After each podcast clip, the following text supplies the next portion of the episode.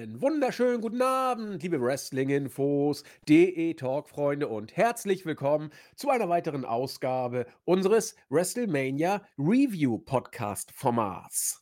Jedes Jahr bringen wir diese Ansage zu Beginn eines Podcasts, denn es ist ja, wie gesagt, Malle ist nur einmal im Jahr und Mania ist auch nur einmal im Jahr. Heute dabei diese WrestleMania eben zu reviewen. Es gab im Vorfeld viel, was man darüber sagen konnte, haben Chris und ich auch Wochen im Vorfeld schon gemacht. Trotzdem haben wir es geschafft, bei der Preview über zwei Stunden aufzunehmen. Und jetzt ist Nacht 1 im Kasten. Wir haben es in den letzten Jahren immer so gehandhabt, dass wir äh, Nacht 1 und 2 in einem Podcast zusammen reviewed haben. Wir wollen das diesmal ein bisschen aufteilen. Aus zwei Gründen. Äh, wir können uns mehr auf die einzelnen Nächte konzentrieren, wenn wir jeder Nacht einen eigenen Podcast geben. Und ihr könnt, sag ich mal, auch besser steuern, wann und wie ihr das hört und seid nicht mit so einem Podcast-Monster auf einen Schlag, ja, geschlagen, um dieses Wort zu verwenden. In diesem Sinne, der Worte sind ja im Vorfeld schon genug gewechselt.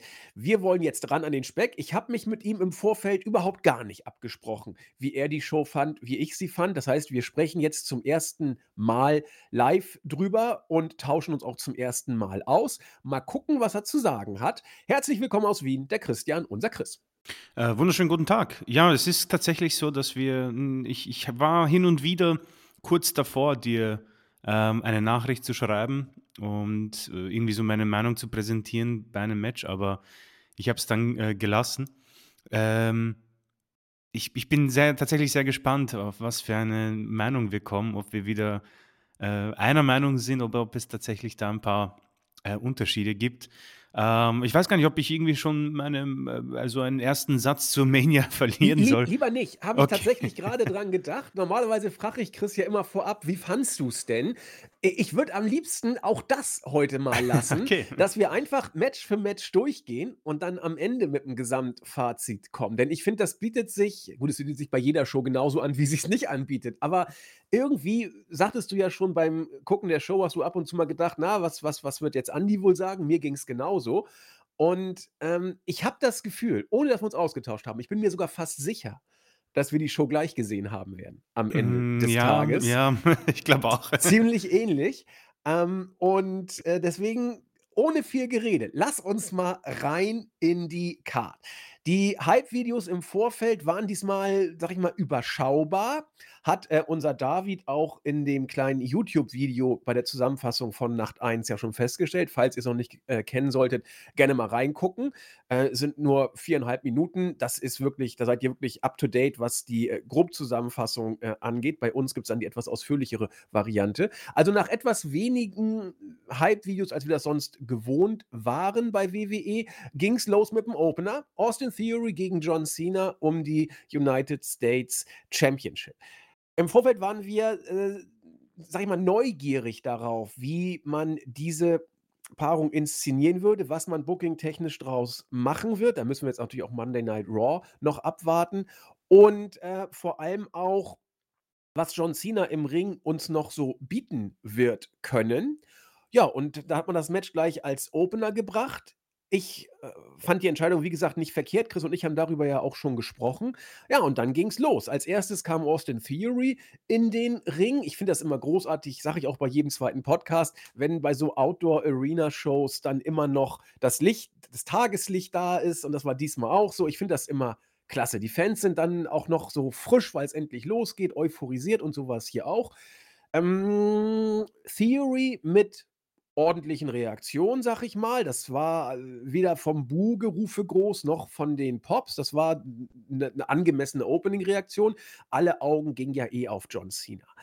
Der kam dann auch, äh, nachdem uns gesagt wurde, dass er, glaube ich, er 5 Milliarden Make-A-Wish äh, Foundation äh, Wünsche erfüllt hat. Ein paar hat man dann auch an die Rampe gestellt. Cena hat das natürlich wie immer großartig gemacht. So, das muss man so inszenieren. Der Mann ist in Hollywood relativ bekannt. Das hätte man alles im Vorfeld wissen müssen. Hat mich jetzt nicht wirklich gestört. Ganz im Gegenteil. Wer John Cena erwartet, muss eigentlich wissen, was, ähm, ja, was er da bekommt. Oder sie bekommt. Ja, und dann ging es los. Ähm, ich ich mache es mal kurz. Ich fand es besser als erwartet, denn ich habe so überlegt, wird man John Cena überhaupt, äh, in ein richtiges Wrestling-Match lassen oder macht man so wie bei WrestleMania vor 3 Jahren, dieses Match gegen Bray Wyatt, was ja gefühlt kein richtiges Match war? Oder ja, gibt es 'n richtiges Wrestling-Match? Und man hat uns tatsächlich mit 11,5 Minuten ein richtiges Wrestling-Match gegeben. Natürlich war manches da, ähm, eingerostet. Natürlich wirkte John Cena schon mal frischer im Ring. Allerdings, das haben wir auch alle schon schlechter gesehen in Anführungszeichen. Es war tatsächlich für mich eins der, äh, besseren John Cena-Matches in den letzten Jahren. Nun gut, so viele sind das jetzt ja auch nicht gewesen. Aber ich war durchaus, äh, angetan davon. Das das Einzige oder angetan ist falsch. Es war ja auch jetzt nicht Groundshaking oder so was. Also, ich weiß nicht, ob man hier auf 3 Sterne im Endeffekt kommt, bin ich mir jetzt nicht so sicher. Aber viel weiter drunter wäre ich tatsächlich dann nicht.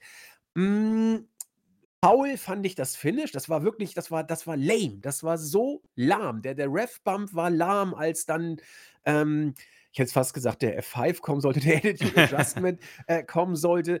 Ähm, dann der Low Blow von Theory. Ein Finisher, John Cena war platt, der kickt sonst aus 1000 Finishern aus.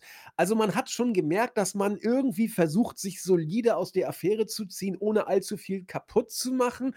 Da kratzt natürlich auch so ein bisschen oder wird das Image von Cena natürlich ein bisschen angekratzt, besser gesagt. Was kannst du bei ihm groß ankratzen? Am Denkmal kann man nicht viel kratzen. Aber das war hätte man vielleicht ein bisschen mehr erwarten können. Andererseits habe ich auch mehr bekommen, als ich erwartet habe, weil es eben ein ordentliches Match war, äh, und kein als Match getarntes, ja, was ich, Sammelsurium von von Tohuwabohu-Geschichten und ein paar Moves.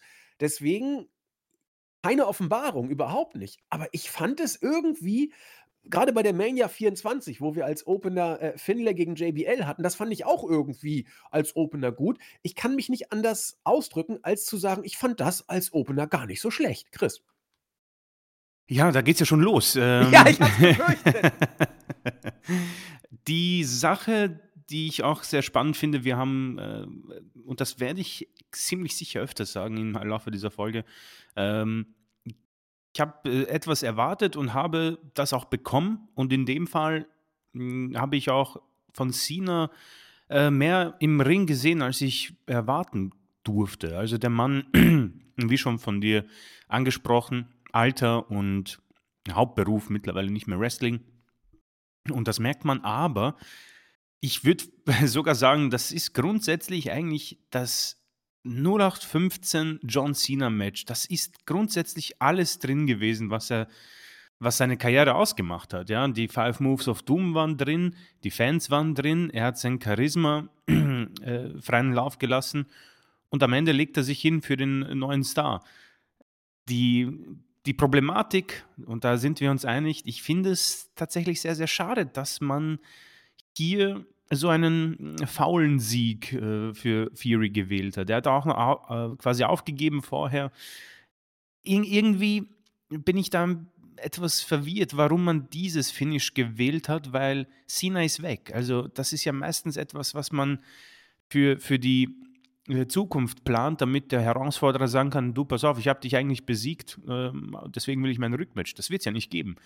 Deswegen finde ich es schade, dass man hier nicht einfach clean Fury das Match gewinnen lässt, ja, dass, dass er noch mehr davon hat. Das finde ich sehr, sehr schade. Ähm, man merkt bei Cena, warum er John Cena ist. Das sage ich immer wieder und muss es auch hier wieder sagen. Die Make-A-Wish-Geschichte.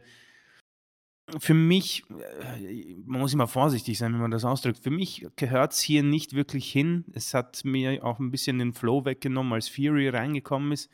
Aber er ist natürlich in dieser Hinsicht wirklich irre und ähm, Hut ab. Ähm, und was für den, was es jetzt für den United States Champion bedeutet, Fury, wird sich zeigen. Also es ist tatsächlich die, die Promo von Cena, die es ähm, beweisen wird. Ähm, Royce demnächst wird stattfinden und man wird sehen, wie Fury zurechtkommt. Ähm, Worte, die du genannt hast, finde ich aber insofern wichtig. Du hast gesagt, keine Buhrufe, keine Jubelrufe großartig. Das ist halt meistens der Genickbruch, nicht wahr? Ähm, ich würde mir irgendwas wünschen für ihn. Ähm, ich bin kein Fan, ich bin aber irgendwo schon äh, immer interessiert zu sehen, was bei ihm möglich ist. Also bei mir ist er gerade in so einer sehr komischen Zwischenphase. Er ist für mich kein Star, Fury, aber er ist für mich jemand, der es definitiv werden kann. Er hat alle Attribute, ja. Und dieses Match war insofern sehr gut. Die Fans waren drin, aber der John Cena-Faktor wird ihm fehlen. Und ich, ich muss ehrlich gestehen, ob WWE ihn richtig inszenieren kann und was es braucht, damit er overkommt. Ob es vielleicht so einen Freak-Accident braucht, ja, à la Becky Lynch und so weiter. Äh, schwer zu sagen, was, was es ist. Am Ende vielleicht diese Grab the Brass Ring-Geschichte und einfach hoffen, dass, dass man die Reaktionen nicht einspielen muss. Alles in allem für mich wirklich solide und äh, ein guter Anfang für Mania. Also bin da schon sehr zufrieden. Ähm, ich, ich würde kurz ein bisschen konträr zu deinen Ausführungen sagen, mich hat es überhaupt nicht gestört, dass ähm, Theory hier den Sieg nicht clean gewonnen hat. Im Gegenteil, ich fand es sogar gut. Als das Match losging, dachte ich eigentlich, dass Cena sogar gewinnt, um der Crowd einen Feel-Good-Moment ganz zu Anfang zu geben. Theory wird so oder so in dieser, das ist sehr schön gesagt, äh, ja, Zwischenphase sein, wo man jetzt noch nicht so genau weiß, wo es hingeht. Er weiß es, glaube ich, auch nicht und die WWE sowieso nicht, habe ich das Gefühl. Aber man weiß, dass man mit ihm etwas vorhat. Und man weiß, glaube ich, nur noch nicht so genau, wie man das genau umsetzen möchte.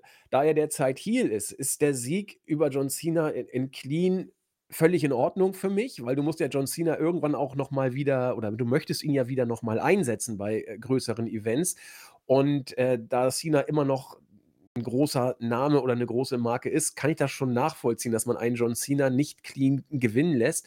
Für einen Heel ist ein uncleaner Sieg auch eine Menge wert. Äh, es steht am Ende in den Geschichtsbüchern, dass Austin Theory hier gegen John Cena gewonnen hat. Und das kann ein Elevator sein für eine Karriere. Und man muss nur warten, in welche Richtung das jetzt gehen soll. Und das wird das wird sich finden, habe ich das Gefühl. Ich glaube, das ist so ein, so 'n Ding wie bei WWE öfter. Irgendwann wird es eine Situation geben, wo Theory overkommt oder nicht. So wie bei Sami Zayn, das jetzt, äh, vor einigen Monaten von selbst passiert ist und so wie es bei Becky Lynch mehr oder weniger random passiert ist. WWE kann sowas nicht immer. Bei Reigns war es ein Gemisch zwischen Können und, und selbst overkommen, weil es eine großartige Storyline war.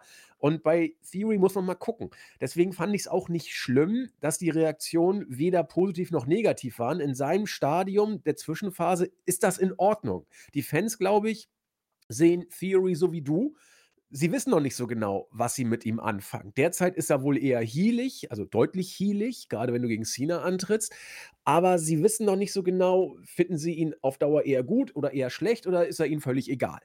Deswegen ist das, glaube ich, noch nicht der, der Neckbreaker, der definitive Neckbreaker. Ganz im Gegenteil, ist er noch viel zu jung. Da kann noch so viel passieren äh, im Laufe der Karriere. Äh, und deswegen würde ich das Match einfach abtun als das, was es ist. Und es wäre für mich auch egal gewesen, wer hier gewinnt, weil Theories Weg wird eh erst in der Zukunft gemacht. Aber da man da offensichtlich was vorhat, ist dieser Sieg für ihn wichtig. Und es hat auch der Crowd-Stimmung überhaupt gar keinen Abbruch getan, dass Cena hier verloren hat. Im Gegenteil. Das war überhaupt nicht schlimm. Und ähm, sich feiern lassen konnte er dann am Ende ja auch. Und was ich übrigens ganz großartig finde, ich habe letztens auf ZDF nach der Heute-Show äh, äh, Böhmermann geguckt. Er hat ein äh, Special über äh, Glatzen gemacht. Und finde ich ja Hammer, dass äh, wie John Cena als Celebrity da äh, entsprechend mit umgeht. Keine Transplantation, Props. Das ist eine runde Sache. Ja, äh, Chris, du darfst natürlich noch erwidern. Ich will dich ja nie irgendwie abwürgen. Ah, nee, ich, ich, bin, wir sind uns ja grundsätzlich einig, die äh, Sache mit dem, ähm, dass es zum Heal passt, gehe ich auch mit. Äh, wie gesagt, ich hätte mir trotzdem vielleicht einen clean Sieg gewünscht, aber ähm, ich bin einfach gespannt, wie, wie es für ihn weitergeht. Also er hat jetzt diesen Titel und die Herausforderer sind natürlich auch sehr vielfältig, aber sie sind halt nicht John Cena und da bin ich ja schon eigentlich interessiert daran, ob er da mithelfen kann und wie die WWE das macht. Denn äh, man weiß bei WWE nie, wie es weitergeht und vor allem die Vince McMahon-Sache noch im Schatten muss man auch noch bedenken. Also bin da schon sehr gespannt, wie es in Zukunft aussieht mit Fury. Ja, das äh, in der Tat. Also der Anfang kein äh, Stinker. Das hätte auch alles anders sein können bei, bei diesem Match. Wir haben gesagt, wir sind gespannt, was da passiert. Da haben wir äh, auch deutlich Schlimmeres erwartet. Also für mich eher positiv als negativ der Opener. Und ja, dann, äh, es weiter. Die eine Snickers-Werbung fand ich faszin fand ich irgendwie ganz interessant. Ich spreche das bewusst jetzt mal an. Ich ich würde einen Teufel tun, auf We auf Werbung sonst einzugehen. Aber ich finde diese eine Werbung mit dem Snickers doch ganz interessant, wo man Chad Gable und Otis bei einer Pressekonferenz gesehen hat. Hm, meine Güte. Chad Gable ist so gut. Das wird mir bei solchen Sachen wieder bewusst, was der eigentlich kann. Und damit leite also jetzt rein, äh, vor der Kamera, Ja. wohlgemerkt, ne? Und damit leite ich über zum zweiten Match. Es war nämlich das, äh, Showcase Fatal 4 Tag Team Match. Random as hell hat man das da reingebookt. Und wir haben im Vorfeld gesagt, also wenn, dann muss das über Kurzweile und Spots kommen. Und für mich war's genau das. Es war es war genau das Match, das es gebraucht hat. Nach dem Opener mit John Cena hast du hier, äh, schöne Spots bekommen. Das Ding war no 8,5 Minuten, relativ flott. Es war kaum Langeweile drin, im Gegenteil, ist eigentlich immer was passiert. Du hast allen Teams so 'n bisschen ihre Signatures gegeben. Also, äh, ja, Hanson ist ja ist ja ich nenne immer noch Hanson aus Protest von den, äh, Viking Raiders. Ma man könnte, wenn man möchte, auch ihn Ivar nennen. Ist doch, glaube ich, Ivar, ne? Ja, Ivar ist, Genau, äh, ja. der ehemalige Hanson. D das ist schon krass, was der da immer noch für für Spots bringt. Und, ähm, für mich absolute Bank in diesem Match waren waren 2 Personen. Es war einmal, ähm, Ricochet und zum anderen Chad Gable. Das das das war ja unglaublich. Grade auch, was, äh, Ricochet und Chad Gable da zu Anfang nur angedeutet haben. Ja, sie haben ja nur kurz so 'n bisschen Technik andeuten dürfen, was man da erwarten könnte. Also, das ist wirklich schade, was, äh, aus den beiden geworden ist, grade weil Chad Gable mit Otis ja doch durchaus gezeigt hat, dass da auch charismatisch, äh, und und Potenzial ist, um over zu kommen. Ja, also, was will man sagen? 'Ne wunderschöne, äh, Shooting Star Press von von Ricochet, äh, kurz vorm Ende nach nach draußen, war mega. Faszinierend fand ich, dass, äh, Dawkins den, äh, Strowman Train ausbremsen durfte. Hätte ich jetzt nicht unbedingt für für möglich gehalten. Hm, ich finde es völlig okay, dass die Street Profits hier gewinnen. Sie waren auch mit Abstand das Team, das am meisten over war bei bei der Entrance. Ob man sie jetzt splittet oder nicht, ist eigentlich egal, denn entweder gehst du mit ihnen als Tag-Team weiter in die Zukunft, äh, over genug sind sie, oder du hast ihnen jetzt 'n bisschen Momentum gegeben, um den Split voranzutreiben. So oder so ergibt das schon Sinn. Strowman und Ricochet hättest du auch gewinnen lassen können, um sie auf'n Weg zu bringen. Leider Gottes Alpha Academy und Viking Raiders Witzfiguren, Mhm. bookingtechnisch, was schlimm ist, meines Erachtens, weil beide Teams wieder gezeigt haben, was da an Potenzial ist. Ich finde es immer wieder tragisch, was WWE aus manchen Tag-Teams, äh, bookingtechnisch macht. Aber zum Match muss ich echt sagen, das war das Zweite, was mir hier positiv aufgefallen ist, weil es ich ich würde es wieder WWE Popcorn Wrestling nennen. Es war einfach kurzweilig, es war gut anzugucken, äh, schöne Spots, war für mich absolut, ja, 'ne runde Sache. Und das zweite positive Moment dieser Show. Ja, es ging definitiv positiv weiter.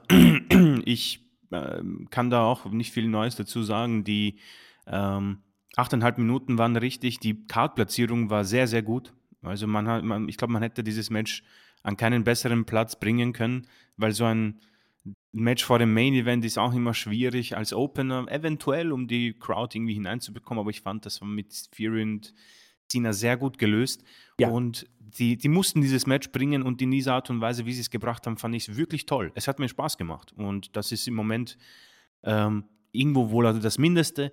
Äh, wie gesagt, ich bleibe bei meiner, äh, Trotzphase und sage, dass ich trotzdem hier zumindest einen Number One Contendership hätte hätt hätte sehen wollen. Gab's Ja. nicht, mein Gott. Und, ähm, unterstreichen möchte ich natürlich auch die Kollegen, die du angesprochen hast. Chad Gable ist ein noch immer ich glaube, hin und wieder werden sprechen wir das auch an in den Ausgaben. Ähm, schade, schade, dass er nicht ein Gimmick bekommt, wo man wirklich ein bisschen vielleicht auf Kurt Angle geht und ihn als Wrestling Machine hinstellt.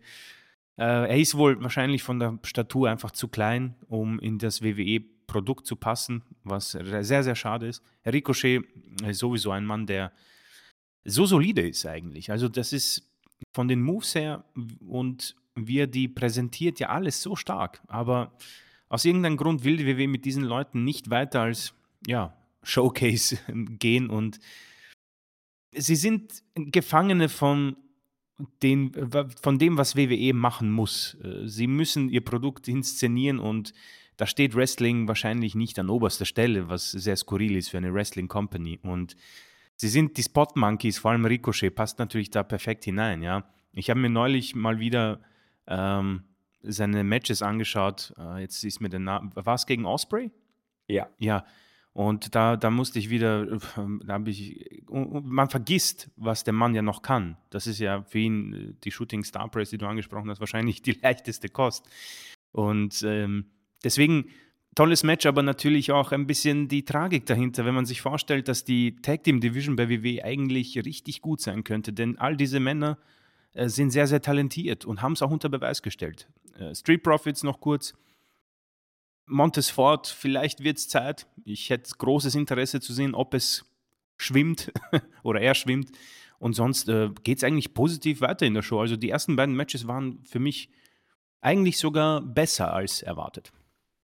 Ja, also für mich, für mich waren sie definitiv besser als erwartet. Also, wobei wir auch gesagt haben, also gerade das zweite Match, da steckt natürlich Potenzial drin, wenn, wenn du es entsprechend machst. Aber es ist eben auf die Card geklatscht. Aber wenn du es auf die Card klatscht, dann musst du eben auch einen bunten Knallbonbon, finde ich, zünden. Und das, das haben sie hier gemacht. Und es hätte auch wirklich random as fuck boring Tag Team Match werden können. So wirklich Standard WWE Smackdown Kost. Ich hätte es nicht ausgeschlossen, aber umso dankbarer war ich, äh, wie man es dann gemacht hat, weil es auch für die Zeit einfach gut war. Achteinhalb Mhm. Minuten länger soll es dann auch nicht. Und ich meine, die Show ging eh wieder vier Stunden, hat wieder so viel Mist drin gehabt äh, an, an Längen, da kommen wir nachher noch drauf. Ja, Stichwort ja. Aufbau und, und Klimax und, und Hinarbeiten zum Klimax.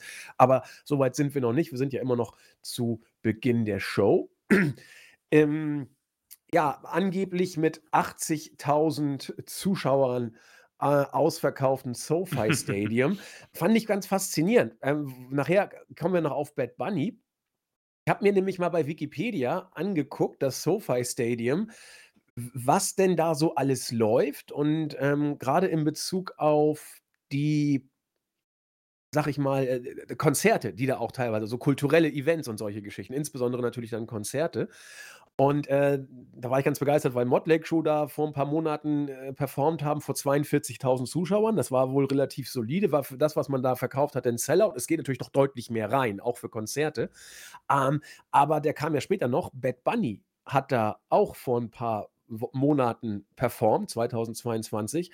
Und der hat da, ich glaube, es war tatsächlich in einer einzigen Nacht fast 100.000 Zuschauer reingebracht. Also äh, das, ist, das ist eine faszinierende Arena. Und, und, und Bad Bunny, ich finde es immer interessant, wie WWE, teilweise haben sie wirklich, sagen wir mal, Durchschnitt-Celebrities, aber die haben schon die erste Garde, was, was äh, Musik angeht, zumindest teilweise. Und Bad Bunny hat das Ding vor ein paar Monaten mit fast 100.000 ausverkauft. Ich meine, wie gesagt, das war nur eine Show, ich müsste mal gucken. Ähm, eigentlich äh, ist das ein Number für zwei Shows, also ja dann auch die Stones ausverkauft, aber das ist eine andere Geschichte, wo ich gerade dazu kam. Ja, nächstes Match. Logan Paul gegen Rollins. Wir haben im Vorfeld gesagt, das muss hier WWE Popcorn Wrestling geben, sprich Spots und äh, immer Stimmung, Tempo, was auch immer. Ich habe im Vorfeld befürchtet bei der Preview, dass das irgendwie ein Match ist, wo man ein bisschen warten wird müssen, bis diese Spotphase kommt. Man wird durch so ein WWE-Match durch müssen, habe ich geunkt im Vorfeld. Und jetzt, wo das Match vorbei ist, deswegen bin ich sehr, sehr auf Chris' Meinung gespannt, sehe ich mich tatsächlich bestätigt. Ich fand nicht, dass es äh, 16 Minuten ging, das Ganze, gut 16 Minuten. Ich fand nicht, dass es von Anfang an volle Möhre ein Spotfest war, so ähnlich wie bei dem äh, Fatal Four Tag Team Match, das wir gerade eben hatten. Es hat ein bisschen gedauert. Natürlich gab es immer äh, währenddessen Spots und interessante Aktionen. Aber wie gesagt, im Vorfeld habe ich ja auch schon problematisiert und das hat sich bei diesem Match, wie ich fand, auch in, in der Ausführung dann teilweise, zumindest aus meiner Perspektive, bemerkbar gemacht. Viele werden das bestimmt anders gesehen haben und das ist auch dann in Ordnung. Ähm, also ich habe Probleme mit Rawlins im Moment als Face, weil ich nicht weiß, ob er Face Ja, sein ja. soll. Ähm, ich habe Probleme mit Logan Paul als Heel, weil er eigentlich nur ein Celebrity ist, der sich von vorne bis hinten selbst vermarktet, auch gerne mit eigenen Energy Drinks Richtig. wie wir ja wissen. Und deswegen verkam mir das Ganze hier zu einer kleinen äh, Werbeveranstaltung mit einem YouTuber, der sich selbst darstellt und einem Seth Rollins, der jetzt auf einmal der Held der, der Wrestling-Welt sein soll, äh, wo ich aber seit Monaten Probleme habe, ihn irgendwie zu greifen. Daran habe ich zu knabbern gehabt bei diesem Match, obwohl ich Popcorn Wrestling wollte und gerade weil es nicht sofort diese Highspots gab, war ich für mich ein bisschen lahmgelegt, die ersten Minuten. Nachher kamen ja die krassen Spots. Also, das war ja wieder mega, was, ähm, der der gute Logan Paul da macht. Grade sein schöner sein Frog Splash ist ja mega hoch eingesprungen und intensiv. Dann der, äh, Move nach draußen auf seinen Energy Drink, äh, Kollegen war ja auch super. Auch ich dachte zuerst: „Warum springt er denn?“ Rollins hat ja schon viel früher den Energy Drink, nenne ich ihn mal, da hingelegt. Aber das wurde dann ja aufgeklärt. Er hat einen Schluck aus seinem Energy Drink genommen, Logan Paul, als er auf dem obersten, ähm, Turnbuckle stand und und hat dann, äh, quasi in die Luft gespritzt, gesprüht, so wie Triple H immer sein sein Getränk vor dem Match in die Luft spuckt. Hat er das auch gemacht, konnte also gar nicht sehen, dass, äh, Rollins den Energy Drink da hingelegt hat. Zauberhafter, ähm, äh, Frog Splash auf den Energy Drink, der gut gepolstert war zum Glück. Also, das das war schon das war schon schön, was da gelaufen ist. Dass Rollins hier am Ende gewinnt, okay, wir haben es im Vorfeld also, es ist uns völlig egal, wer dieses Match am Ende gewinnt. Aber ich habe ein Geschmäckle in Bezug auf die Darstellung von Rollins, weil er ist einfach zu sehr mal dies, mal das. WWE macht mit ihm, wonach ihr gerade ist. Und das ist für mich 'n Riesenproblem. Das geht jetzt so 'n bisschen ins Grundsätzliche und führt ein bisschen weg von diesem Match, aber bei 'ner Review nehmen wir uns mal die Zeit einfach. Das führt für mich zu einem riesen Akzeptanzproblem, was, äh, Seth Rollins Charakter angeht. Über seine In-Ring-Fähigkeiten müssen wir nicht sprechen. Aber dass er dann da so, äh, Jesusmäßig, äh, „Breathe it in, man“, wenn die Fans sein sein Theme mitsingen, als ob das ihm Kraft gibt. Ah, ich habe von vorne bis hinten Probleme. Deswegen muss ich jetzt mich versuchen, wieder nur auf das Match zu konzentrieren. Und das war für mich so halb halb. Die erste Hälfte war für mich etwas fordernd aus den von mir genannten Gründen. Danach war's war's richtig, richtig, richtig gut. Und deswegen steht am Ende auch 'n gutes Match mit, wie ich finde, aber doch einem relativ lang dunklen, leicht anblondiert gefärbtem Haar in der Mitte. Ich weiß nicht, wie ich's besser beschreiben soll. Vielleicht, äh, kann mir Chris durch seine Analyse noch etwas mehr Schärfe in meinen Blick geben. Hm, ich das war bei der Card das erste Match, wo ich mehr erwartet habe tatsächlich. Ähm, sie haben irgendwo geliefert, definitiv, aber das war für mich, ähm äh, ich glaube, dass sie auch mehr können, aber es war ähm, es hat irgendwie nicht gefunkt zwischen den beiden, beziehungsweise vielleicht war zeitlich auch nicht mehr drin. Ähm, die Anfangsphase hat mich auch überrascht. Also, das hat sich, ähm, jetzt nicht gezogen, also es ist, äh, vielleicht das falsche Wort, aber sie haben gebraucht, um in das Match zu kommen und, äh, so ging es mir auch. Und ich war, glaube ich, auch nie wirklich drinnen, ja. Diese Highspots waren natürlich irre. Also, die auch die Buckshot Lariat von Logan Paul ist wirklich fantastisch. Also, das ist 'n verdammt, äh, schwieriger Move und den macht er immer in Perfektion. Ähm, deswegen will ich zum Match ja auch nicht grundsätzlich viel sagen. Das ist 'n schönes Match. Ich bin auch 'n bisschen auf die Sternebewertung gespannt. Wüsste selbst nicht wo. So 3,5, also Wäre ich auch.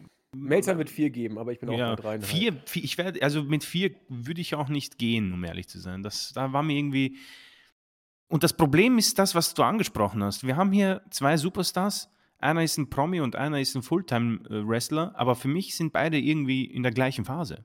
Es Ja. ist es ist für Rollins eine so schwierige Situation. Jemand so gut wie er und er hängt total in der Luft seit, puh, 'ner langen Zeit irgendwie. Also Jahre, ja. äh, es gibt dann diesen hin und wieder mal so 'n Moment, das Match gegen Ro Roman Reigns erinnere ich mich gern zurück und äh, dann, äh, geht's ja schon weiter zurück auf sein Visionary Gimmick, das äh, furchtbar war. Also, immerhin ist da quasi ein bisschen mehr drin. Ähm, es fühlt sich so an, als wäre Rollins irgendwie in so einer, Daniel Bryan Abschiedstour, wo er irgendwie noch alle möglichen Matches macht, bevor er irgendwie geht. Aber Obwohl er das gar nicht ist, ne? obwohl er's nicht ist. Ich glaube, er ist ja im besten Alter. Er ist in his prime, ja. Ja, was haben wir hier? Ist er 36? Er ist 36 Jahre alt. Also, perfekt. Und das ist tatsächlich sehr spannend, weil, äh, jemand so gut wie er müsste ja viel mehr Star Appeal auch ausstrahlen. Und, äh, die Fans natürlich, der Song ist wie gemalt für so etwas. Also, da da hat WWE wieder 'ne Goldgrube gefunden für sich und das schlachten sie auch aus, muss ich sagen. Ist ein bisschen es es ist kommt es wird langsam 'n bisschen nervig, muss ich sagen, auch, dass man diesen Dirigenten extra geholt hat. Aber das das muss man wohl machen mit Fans. Und Logan Paul Da würde ich kurz mal eingreifen. Ja, Da bitte, das bitte. muss man wohl machen mit Fans. Jein, also, äh, ich habe das Gefühl, es wirkt bei den Fans mittlerweile auch schon aufgedrückt. Also, mich nervt das seit Monaten, dieses, Ja. äh, Inszenieren des Mitsings. Das Also, das machen andere auch anders, in Anführungszeichen. Also, ich wa wir alle wissen, dass WWE Sachen ausschlachtet. Aber bei bei Rollins und und seinem Theme wirkt es, finde ich, extrem ausgeschlachtet. Ich finde, Bryan hat bei den Yes Chants immer noch so 'n bisschen seine persönliche Note drin gehabt, die die ihn eben da Ja, ausgemacht ja. hat. Aber es wirkt einfach so so forciert und ich hatte das Gefühl, die Fans haben's dann langsam auch über. Sie machen zwar mit, weil super, s sie sind auch 'n Teil der Show, aber ich finde, dass bei Rollins es es wirkt irgendwie alles an ihm so aufgeklatscht, was schlimm ist. Er hat er hat kein kein wie soll ich sagen, keinen Charakter, kein kein kein keine Persona, die die ich irgendwie ausmachen könnte. Da da da da kommen wir drauf zu sprechen. Bei Dominik hat sich das mittlerweile komplett geändert, äh, was Ja, das angeht. gutes Beispiel. Aber aber Rollins ah, Entschuldigung, aber das kam mich grad, wo du das Theme angesprochen hast, da wollte ich Mhm. noch mal kurz was zu sagen. Ich finde, es wird extrem aufgedrückt im Moment. Ja, witzig. Ich wollte es ich ich ich habe drüber nachgedacht, ob ich es irgendwie erwähnen sollte im Podcast und habe mir dann gedacht: „Ne, komm, sei nicht so so negativ“, ja. Haben wir auch 'n bisschen einen Kommentar bekommen, die Negativität.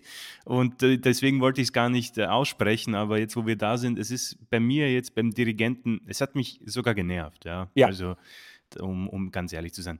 Ähm, Logan Paul, äh, auch vollkommen richtig von von dir analysiert. Der Mann ist in dem, was er will, perfekt. Er ist Perfektionist und, äh, man man merkt, was er will. Und das ist nicht, Wrestler zu sein.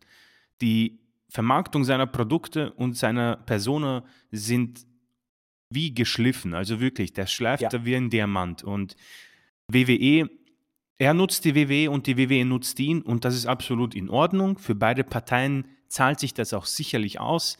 Nur ist das hier ein Riesenproblem gewesen für für die beiden und das Match selbst, weil es geht um nichts. Wir wissen, dass Logan Paul geht und Seth Rollins steht, ich glaube, zu meinen nicht nur bei uns ein bisschen auf einem, äh, ja, fast nicht vorhandenen Feld. Und dann haben wir ein Endergebnis, wo eigentlich 'n gutes Match nicht so gut ankommt, weil wir nicht wirklich wissen, was wir davon halten sollen. Und das ist sehr, sehr schade, denn es ist WrestleMania und, äh, man man nimmt auch 'n bisschen einen Platz weg und dann stört es auch 'n bisschen die Card. Aber alles in allem, wenn man das Match vielleicht so in 'nem Jahr oder in 2, warum auch immer, sich noch mal ansieht, wird's ziemlich sicher besser sein als Ja. jetzt. Jetzt gerade ei ein klein es ist kein Störfaktor. Es war so 'n kleiner Cut, wo ich mehr erwartet habe, trotzdem bei 3,5 Sternen ich bin. Und um vielleicht mal die ganze Mania bis dahin zu nennen auch, alles positiv. Ich war Ja. ich war gut unterhalten und das war nach der Preview nicht zu erwarten.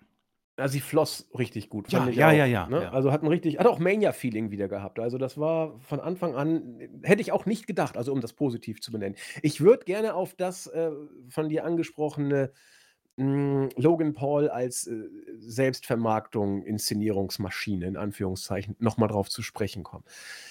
Du hast es sehr schön gesagt, das ist eine, ähm, Partnerschaft, eine geschäftliche Partnerschaft zwischen WWE und Logan Paul, die für beide Seiten fruchtbar sein wird und erfolgreich sein wird. WWE betont nicht zu Unrecht, dass, äh, Logan Paul, ich glaube, 24.000.000 YouTube-Subscriber oder so Mhm. hat. Da werden schon 'n paar Tausend, äh, neue WWE-Fans vielleicht hängen bleiben. Und, äh, für Logan Paul war das eine äh, Erweiterung seiner Fanbase und die Inszenierung seiner Produkte. Und vor allen Dingen, und das finde ich auch wirkt so deutlich, und da ist der Riesenunterschied zwischen Logan Paul und einem o wir kommen noch mal drauf zu sprechen, Bad Bunny aus meiner Sicht. Äh, Logan Paul, für den ist das, äh, 'n kleines Kapitel, äh, oder 'n 'ne Story auf seinem Instagram-Account. Mhm. Meine Zeit bei WWE, so nach dem Motto. Und, äh, du hast gesagt, er ist auch Perfektionist. Er er ist auch großartig, ja, was Selbstinszenierung, was seine Athletik angeht. Das ist das ist doch das ist doch unglaublich, was was der Junge da innerhalb von kürzester Zeit zu zu in der Lage ist, im WWE-Ring mit den Besten abzuliefern. Aber es ist eine Ablieferung um des Ablieferns und um des, äh, Gewinns und der Inszenierung willen, damit am Ende was rauskommt. Der Typ hat sein Talent und er macht sein Talent zu Geld und das machen wir alle so und das ist auch völlig in Ordnung. Aber hier wirkt es extrem und eben um des Ziels willen gemacht. Bad Bunny verkauft dieses von mir gerade angesprochene Stadion aber sowas von aus mit knapp 100.000. Wenn der Kerl bei WWE, bei dieser Freakshow mitmacht, dann macht er das bestimmt nicht, um seine Fanbase zu erweitern. Im Gegenteil, das hat der aber mal gar nicht nötig. Äh, der macht das aus Liebe zum Sport, weil er Ja. Bock drauf hat, weil er als kleines Kind sozusagen ähm, angefixt war. Er hat mehr Geld, Alter, für diese eine Show in, im, im äh, SoFi Stadium hat der Kerl 10 Millionen eingenommen für diese eine Show. Und die Tour war, glaube ich, äh, die, die, die, die, die erfolgreichste des Jahres im, im letzten Jahr oder zumindest bei den Top 5 safe dabei. Also, äh, wenn der irgendwas nicht braucht, dann Geld und billiges Product Placement. Logan Paul braucht es. Er ist vom Bekanntheitsgrad mal doppelt ein paar Stufen unter Bad Bunny. Und das ist so eine, so eine kleine Nuance, die ich hier gerne mal bringen will. Ich will es auch nicht dämonisieren oder sowas. Es ist, es ist ja, das ist nun mal Kapitalismus, da muss man verkaufen und gerade in Amerika, alles cool. Aber es gibt doch da auch, finde ich, Unterschiede. Äh, wenn Logan Paul bei WWE ist, dann ist das ein ganz anderer Schnack, als wenn Bad Bunny bei WWE ist. Und das wollte ich kurz einfach mal rausstellen, weil du äh, das, finde ich, sehr schön Product Placement mäßig betont hast, sonst wäre ich vielleicht auch gar nicht drauf gekommen. Insofern vielen Dank für das Stichwort. Ja, Chris sagte schon, das war so, so, so ein kleiner Downer. Es ist schlimm war es nicht, aber wir haben eben beide ein Haar gefunden. Mhm. Beim nächsten Match äh, finde ich äh, vor lauter Haaren kaum noch Suppe. Es ist Trish Stratus, Lita und Becky Lynch gegen Damage Control. Und ich finde, bei diesem Match hat alles, wirklich alles unterstrichen, was wir in der Preview Ja. voraus. wirklich alles. Damage Control, äh, Damage Control kommen rein als Stable. Ich habe alles gekauft von Anfang an. Meine Güte, ich könnte schon wieder heulen, was WWE aus diesem Stable macht. Also sie kommen rein als Stable, sie kämpfen als Stable, sie funktionieren. Bailey großartig, äh, Io Sky, Dakota Kai auch im Match mega, haben viel genommen.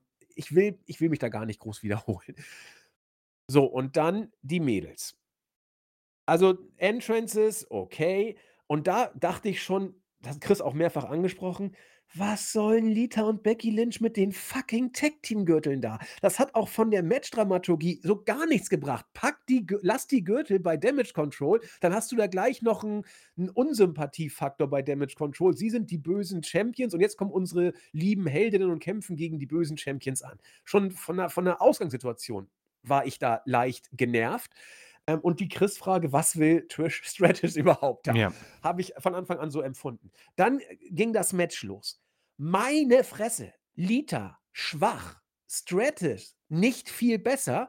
Becky Lynch viel zu selten im Ring. Also, ähm, ich habe wenig Matchfluss gesehen. Und wenn da irgendwas gut war, dann ging es meistens tatsächlich von, von Damage Control aus. Welche Überraschung. Stratus hat ja wenigstens ihre Signatures noch machen dürfen.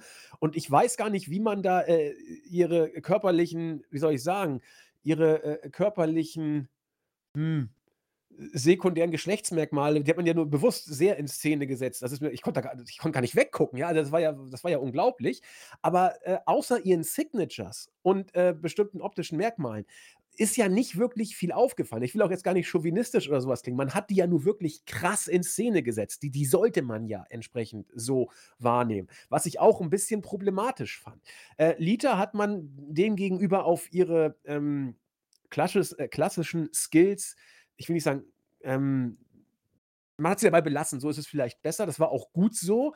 Und aber im Ring fand ich es, es ist mir bewusst geworden, da, da, war, da war wirklich nicht mehr viel. Da waren ein paar Spots, null Matchfluss, gar nicht. Äh, dass hier die, die, ich sag mal, alten Damen in Anführungszeichen, oder Legenden ist besser, dass hier die Legenden gewinnen. Ich verstehe es nicht. Also, Vielen Dank, ja. also ich verstehe es natürlich schon, weil Damage Control sind ja eh die Witzfiguren vom Herrn mittlerweile booking-technisch. Aber warum gehen hier die alten äh, Legenden over? Becky hätte das nicht gebraucht. Auch die Tag-Team-Gürtel haben bei denen nichts zu suchen, also meine Sicht. Und äh, wenn du die auf die Card packst und wenn du denen noch mal den WrestleMania-Moment geben willst, ist doch gut. Gib ihnen den von mir aus. Auch darüber kann man streiten, meines Erachtens. Aber meine Güte, das ist ja in Ordnung. Aber dann, dann muss, müssen die doch nicht gewinnen. Und ach Gott, ich, ich finde es immer wieder faszinierend. Äh, Damage Control wie Asuka, sie werden kaputt gebuckt und schaffen es immer noch cool auszusehen und äh, gut was zu reißen. Aber das war für mich der absolute Downer. Wir haben es befürchtet und genauso ist es für mich äh, gekommen. Auch wrestlerisch, wie gesagt. Das Mhm. war nicht doll. Ja, tatsächlich, die äh, Preview, die wir uns hier oder damals erwartet haben, haben wir bekommen. Es ist tatsächlich, äh, es ist, ich möchte mich auch nicht wiederholen, aber es ist für mich so eine äh, Tragik, dass ich es immer wieder unterstreichen muss, wie, wie schade es um Damage Control ist. Also, das ist wirklich eine, drei so talentierte Frauen, ähm, die aus irgendeinem Grund, und wir haben ja die äh, anderen Protagonisten schon genannt, äh, Ricochet, Chad Gable, aus irgendeinem Grund will da Backstage niemand den Zünder quasi los oder quasi den Abdruck ziehen oder äh, drücken, damit es endlich losgeht. Und äh, die Überraschung für mich, ich habe ja irgendwo ähm, gehofft, dass Damage Control gewinnt, um vielleicht dann auch möglich zu machen, ein Rückmatch um die Titel. Dieser Titelwechsel damals macht absolut gar keinen Sinn und es ist, es ist erneut wieder so diese Unlogik drin, wie wir es auch von Vince McMahon gekannt haben, nur das kommt halt tief in der Triple H-Ära, muss man ja so sagen. Damals, glaube ich, war es ziemlich sicher, dass Vince nicht da war. Ja? Jetzt mittlerweile wird es immer deutlicher. Er ist ja auch, glaube ich, jetzt WWE-Employee, hat einen Vertrag, glaube ich, irgendwie unterschrieben. Also ich glaube, Vince ist seit Wochen schon wieder am Strippen ziehen und jetzt macht man es dann so semi-offiziell, habe ich Genau. das Gefühl. Also da haben wir auch schon lange geungt, dass er wieder da ist, ja. Und äh, unabhängig davon äh, bleibt halt die äh, Geschichte klar, Damage Control. Äh, ähnlich wie Asuka ist ja eigentlich positiv. Das heißt, man kann mit ihnen viele furchtbare Dinge anstellen und es bleibt ganz gut und okay, weil als die Musik von Damage Control ertönte, war ich auch irgendwie so, damn, ich, ich, mag, dieses, ich mag das Theme, ich mag dieses Stable. Ich will die sehen. Und bei, beim Face-Team ist bei mir wirklich das Gegenteil gekommen irgendwie. Ja. Also Völlig unharmonisch. Ne? ja, also äh, gan- das Intro war ganz cool, finde ich. Also wie sie vorgestellt wurden in diesem Schwarz-Weiß äh, Sin City-Style quasi. Das war ganz cool, aber alles andere war sehr, sehr schwach. Und ich habe es befürchtet, Trish Stratus, mh, es, es, ist, es ist nicht gut. Ich weiß nicht, in ihrer Prime wird sie wohl besser gewesen sein, aber es, es, die Zeit ist halt ein Hund. Was will man machen? Es ist, sie gehört nicht mehr in den Ring. Lita, vollkommen richtig von dir, das möchte ich unterstreichen, überraschend schwach. Äh, ihr Match gegen Becky von einem Jahr war sehr, sehr gut eigentlich. Also gut. Und das hat sie nicht auf die Matte ge gebracht. Und Becky, ja, wird mitgerissen ein bisschen in, die, in den Abgrund, muss man ja sagen. Und dass man hier den Sieg ihnen gibt, hm, es ist WrestleMania viel gut Faktor. Man kann es halt auch ein bisschen übertreiben. Ähm, Aber viel gut habe ich auch nicht viel gesehen. Ich Nee. glaube, der Crowd war es auch ziemlich egal, ehrlich gesagt. Ja, also meiner Meinung nach, wenn ich Backstage äh, arbeite bei WWE, ist das für mich ein Reinfall gewesen, die Rückkehr von Trish und Lita. Irgendwo ein bisschen überraschend. Ich finde, es gibt wirklich wenig Pop für beide, aber im Ring war das nicht gut und äh, es ist für mich das zweitschlechteste Match, aber eigentlich das schlechteste. Das eine zähle ich nicht und ähm, leider ein Downer. Also man hat hier eine schöne Strähne gehabt von guter Unterhaltung und hier man, man hat gemerkt, dass Abstimmungsschwierigkeiten, vieles funktioniert nicht so richtig und das hat dem Match sehr, sehr wehgetan. Und 14,5 Minuten, uff, viel zu lang, viel, viel zu lang. Das hätte man um die Hälfte kürzen müssen und Damage Control den Sieg geben natürlich. Aber äh, schade. Vor allem, ich möchte noch mal unterstreichen, Bailey ist so großartig in allem, was sie macht. Also in so einer, ich tut mir leid, dass ich sage, scheiß Situation, ähm, gibt sie ihr Gimmick nicht auf. Und immer on top, sie spielt mit den Fans, ähm, wie sie die Heels quasi mockt, top. Richtig, richtig gute Arbeit. Eine der, glaube ich, unterbewertetsten äh, Talente im Wrestling, würde ich behaupten. Ja, ähm, sie, ist, sie ist wirklich sehr, sehr gut. Und ähm, am Ende für mich das schlechteste Match und ich, ich weiß auch nicht, wie man das in Zukunft jetzt löst. Ähm, Becky und Lita müssen diese Titel hergeben und Becky muss äh, dringend sich von Lita und Trish lösen. Also vielleicht bei Raw auf der Mania wird man da irgendwas inszenieren, Titelmatch für die Fans und dann kann ich ja nur noch wieder hoffen, dass man eventuell irgendwas mit Damage Control macht, um, um sie entsprechend zu inszenieren. Zu inszenieren. So. Ja, wir haben ja gesagt, ähm, die Hoffnung äh, ist da, wo das Herz ist. Und mir wurde sogar gesagt, Grüße gehen raus an Gural. Takahara spielt noch in Japan. Ja, er ist Spielertrainer, ich glaube, in der japanischen Kreisliga oder irgendwie sowas. Nee, die sind wohl aufgestiegen. Keine Ahnung, wollen wir nicht weiter äh, vertiefen. Ja, ähm, ganz kurz noch zur Ehrenrettung unserer beiden Legenden. Trish und Lita sind beide 47 Jahre alt. Das ist natürlich auch, ähm, ein Alter. Und grade wenn du nicht Fulltime bist, ist das 'ne Herausforderung, da wieder reinzukommen. Andererseits, wenn du einen Deal bei WWE mit einem Auftritt bei Mania unterschreibst, dann dann wird natürlich 'n bisschen was erwartet. Und ja, John Cena hat auch nicht wirklich geglänzt, äh, aber irgendwie wirkte das dann tatsächlich 'n Tick harmonischer. War war etwas schwierig. Und Chris und ich hatten wie gesagt, ihr habt dann, wenn ihr die Podcasts gehört habt in den letzten Wochen bei der Preview wir haben da immer ein gewisses Störgefühl. Und Damage Control natürlich ist das auch 'n Stück weit subjektiv. Immer eine Meinung muss immer subjektiv sein, betonen wir ja auch, äh, meines Erachtens immer sehr, sehr häufig. Aber auch wenn man versucht, subjektive Sichtweisen ein bisschen zu objektivieren. Ich weiß nicht, was du aus einer pseudo-objektiven Sicht bei Damage Control als Stable viel besser machen kannst. Die die die sind alle als Einzelworkerin gut bis sehr gut und sie funktionieren als Team für das, was sie darstellen sollen, so perfekt. Aber ja, na gut, wir wollen's nicht betonen. Bleiben wir beim Match. Für Chris und mich offenbar unisono das schwächste Match auf der Card. Und, äh, damit kommen wir zum nächsten, wo ich etwas zurückhaltend war. Auch wenn storyline-mäßig im Vorfeld ja ganz gut aufgebaut und gepusht wurde. Äh, ich wollte es nicht sehen. Es war das Match Rey Mysterio gegen Dominic Mysterio. Dominic, der ewige Knastbruder, wurde ich ich finde das immer großartig, wurde, ähm, mit, äh, Polizeischutz und weil er ja offensichtlich dann wieder in den äh, ins Gefängnis gleich muss, wurde, äh, an den Ring gebracht. Fand ich total geil mit Dominics, äh, Mütze oder Maske auf. Fand irgendwie hatte das was, fand ich richtig gut. Auch wie er dann an den Ring gebracht wurde mit dem Polizeischutz. Das war natürlich schon fast trashig, weil's so peinlich war, was diese verkleideten, äh, WWE-Angestellten in Polizeiuniformen dann da so „Zurückbleiben, bitte nicht näher kommen, liebe Fans. Ja, wir müssen sonst das Pfefferspray einsetzen.“ Aber die Maske ist ihm gut gestanden. Sah gut aus, ja, Ja. total. Also, fand ich äh, äh, ob das jetzt 'ne Andeutung sein soll, weiß er wollte wohl irgendwie Rey so 'n bisschen, ähm, taunten und, äh, ja, äh, bisschen nervös machen oder was auch immer. Aber ich fand, es sah gut aus, hat auch gepasst. So, dann, äh, Rey Mysterio mit Snoop, dem ewigen Snoop, war war eh putzig wieder. Finde ich, äh, wo wir grad bei Glatze sind, wenig Haare, dafür ordentlich Extensions rangeklebt. Das sieht bei Snoop immer sehr, sehr gut aus, aber über Snoop werden wir noch zu sprechen kommen im Laufe der Show mit seinem Co ähm, The Miz. Ja, auf jeden Fall war Rey Mysterio dann irgendwann im Ring. Natürlich wurde auch die Familie einge äh, äh, blendet immer wieder aus Gründen, klar. Ja, und dann ging das Match los. Zuerst fand ich's 'n bisschen blöd, weil nach allem, was im Vorfeld war, war's für mich irgendwie 'n ganz normales Wrestling-Match. Also, da passierte zuerst gar nicht so viel. Ich dachte, Stimmt, da ja. müsste doch 'n bisschen mehr persönliche Note reinkommen, bisschen mehr Frust und Hass und: „Oh, ich hadere mit mir als Rey und oh, du bist 'n schlimmer Vater als Dominic.“ Kam mir 'n Tick zu wenig. Trotzdem fand ich's irgendwie gut. Also, es es hat mich positiv, ähm, überrascht, dieses Match.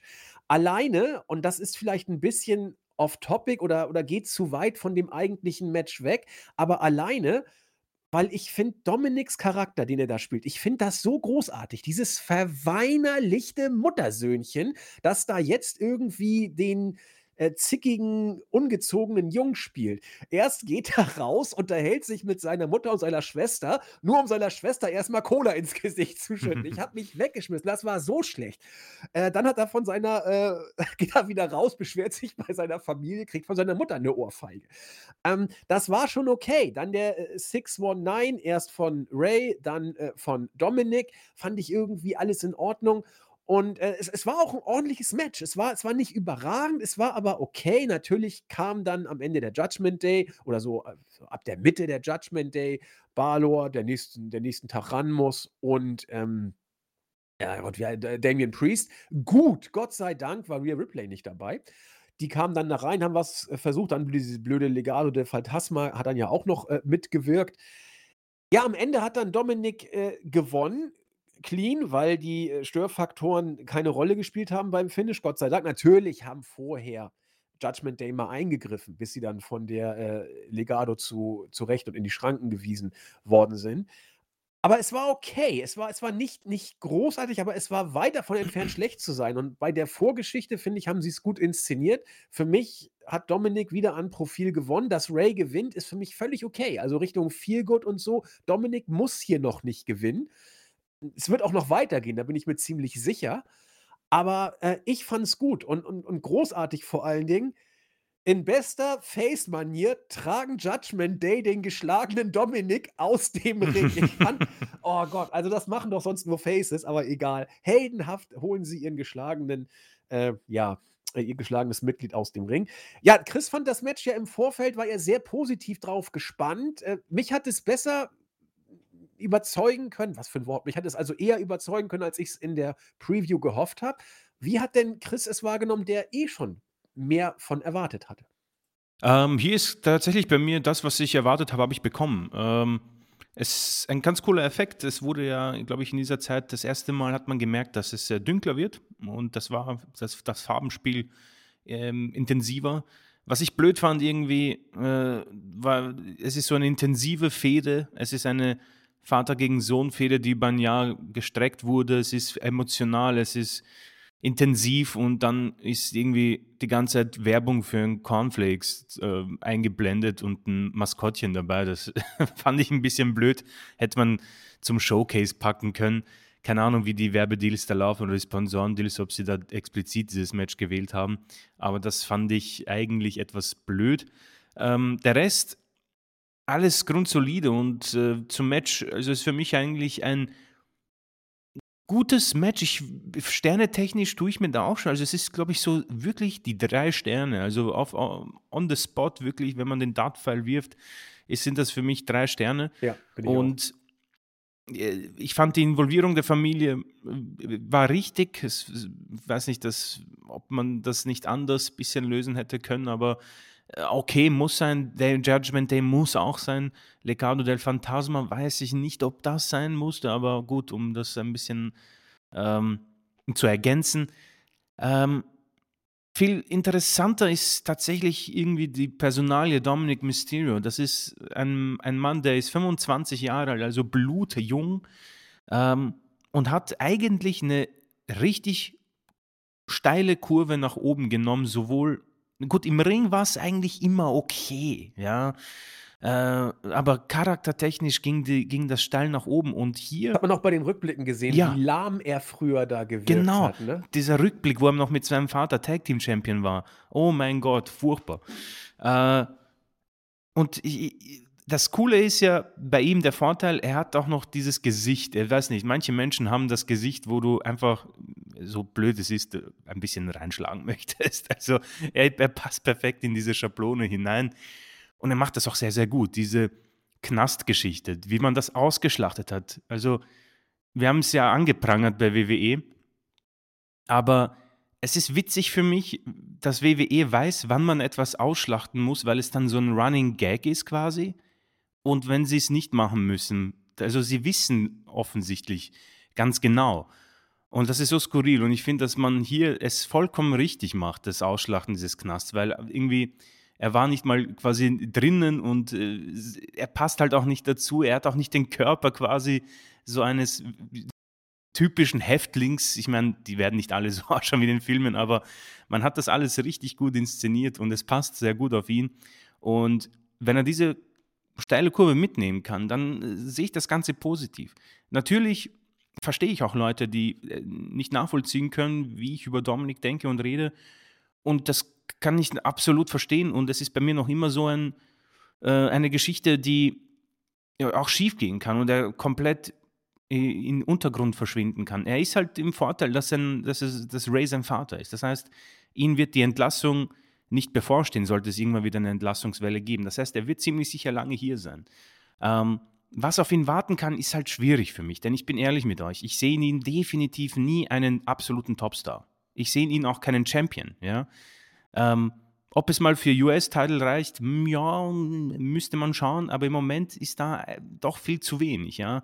Ähm, aber da, wo er sich jetzt befindet mit dem Judgment Day, mit diesem verlogenes Bengelchen-Gimmick und ein bisschen dieses Knastspiel ausschlachten, das ist absolut in Ordnung und kann man sicher noch so strecken für 'ne Zeit lang. Und der Judgment Day ist ja in dieser Hinsicht sehr, sehr hilfreich für Superstars wie ihn, ja? Und ich befürchte für ihn, es muss einen diesen einen Moment geben, wo es bei ihm und den Fans klickt. Anders äh, von allein wird er es, glaube ich, nicht schaffen. Da bin ich absolut überzeugt davon. Ähm, deswegen, alles in allem hat man hier eine gute Story für ihn erzählt. Er hat hier ein wichtiges Match bei Mania gehabt, sammelt Erfahrung und das ist sein groß, größtes, größter Vorteil gegenüber anderen. Er ist 25 und hat schon sehr, sehr viel hinter sich und das ist etwas, was er nutzen muss. Denn dann sehe ich definitiv einen soliden Superstar, der auf lange Frist in der Midcard mitmachen kann. Wie gesagt, aus, es, es, bei manchen reicht es einfach nicht für den Main Event und das sehe ich bei ihm sicher nicht. Also da bin ich mir ehrlich. Ja, ich bin gespannt, wie es weitergeht, denn genau wie du glaube ich auch, dass es so oder so äh, laufen kann. Ich, ich glaube, also es hat ja schon mal Klick gemacht in Bezug auf verwöhnter, böser Junge Gimmick. Das äh, war ja schon so, aus unserer Sicht zumindest, etwas, was ihm deutlich mehr Facetten gegeben hat. Und ich glaube, man wird über Dominik erst sprechen können, wenn beziehungsweise falls es so in fünf Jahren Klick macht, weil dann ist er weg vom äh, böser, verwöhnter Junge Gimmick, weil dann ist er einfach alt oder älter eben, dass er das nicht mehr spielen kann. Und dann wird man gucken, was dann aus diesem Jungen geworden ist. Welche Rolle er spielen kann, ob er überhaupt eine Rolle spielen kann bei WWE. Derzeit äh, ist er ja mit diesem äh, Eddie Guerrero, arroganter Junge, Gedächtnis. Ja, Gimmick ist er ganz gut, aber dafür braucht er eben auch seinen Vater und die Familie. So, also wenn, wenn dieser Faktor irgendwann nicht mehr da ist, wird schwierig. Und ich fand zum Beispiel zuerst dachte ich: „Oh Gott, jetzt ist die Familie wieder da, wie peinlich.“ Aber es war für das Match tatsächlich wichtig. Es war wichtig, dass, äh, Dominik diesen peinlichen Move mit der Cola ins Gesicht der Schwester, äh, werfen machen konnte. Ich habe mich totgelacht, als ich das gesehen habe, weil das so richtig schön billig war und und super rübergebracht. Die Ohrfeige von der Mutter, meine Güte, eigentlich ein peinlicher Move, ja? Mhm. Äh, auch peinlich, wenn Sami Zayn beim Main Event bei der Chamber seine Frau küsst. Das fand ich auch irgendwie blöd, auch wenn er es noch gut rübergebracht hat. Aber hier war das, finde ich, alles okay, weil es gut zu diesem kleinen Würstchen Dominik passt irgendwie. Aber wie du schon sagtest, man wird jetzt sehen, wie es weitergeht ohne dieses Ding. Äh, es wird wohl an Rhea und dem Judgment Day äh, bleiben, hier weiter für Profil zu sorgen bei Dominik. Und äh, Rhea, da greifen wir jetzt da drauf zurück, äh, Rhea wird jetzt dieses Stable anführen müssen. Es geht überhaupt gar nicht anders. Und sie ist ja im Entrance-Video, äh, äh, bei der Entrance, ich leite damit schon zum nächsten Match über Rhea Ripley gegen Charlotte. Sie ist in ihrem typischen Judgment Day Outfit rausgekommen. Ich fand es übrigens gut, dass der Judgment Day nicht zum Jubeln an den Ring gekommen ist, um mal gleich an das Ende des Matches zu gehen, äh, weil das ist hier Rheas Moment und den soll sie bitte alleine haben. So. Aber äh, wenn wir jetzt mal in Zukunft gucken, künftig wird Rhea den Judgment Day führen und sie wird auch Dominik weiter unter ihre Fittiche nehmen und da sehe ich storyline-technisch noch einiges an Potenzial. Und die Frage wird sein, wird Dominik auf eigenen Füßen stehen können, wenn der Judgment Day nicht mehr da ist? Und das wird die Zeit zeigen, kann man jetzt noch nicht sagen. Und ich bin bei Chris, kann so und so ausgehen.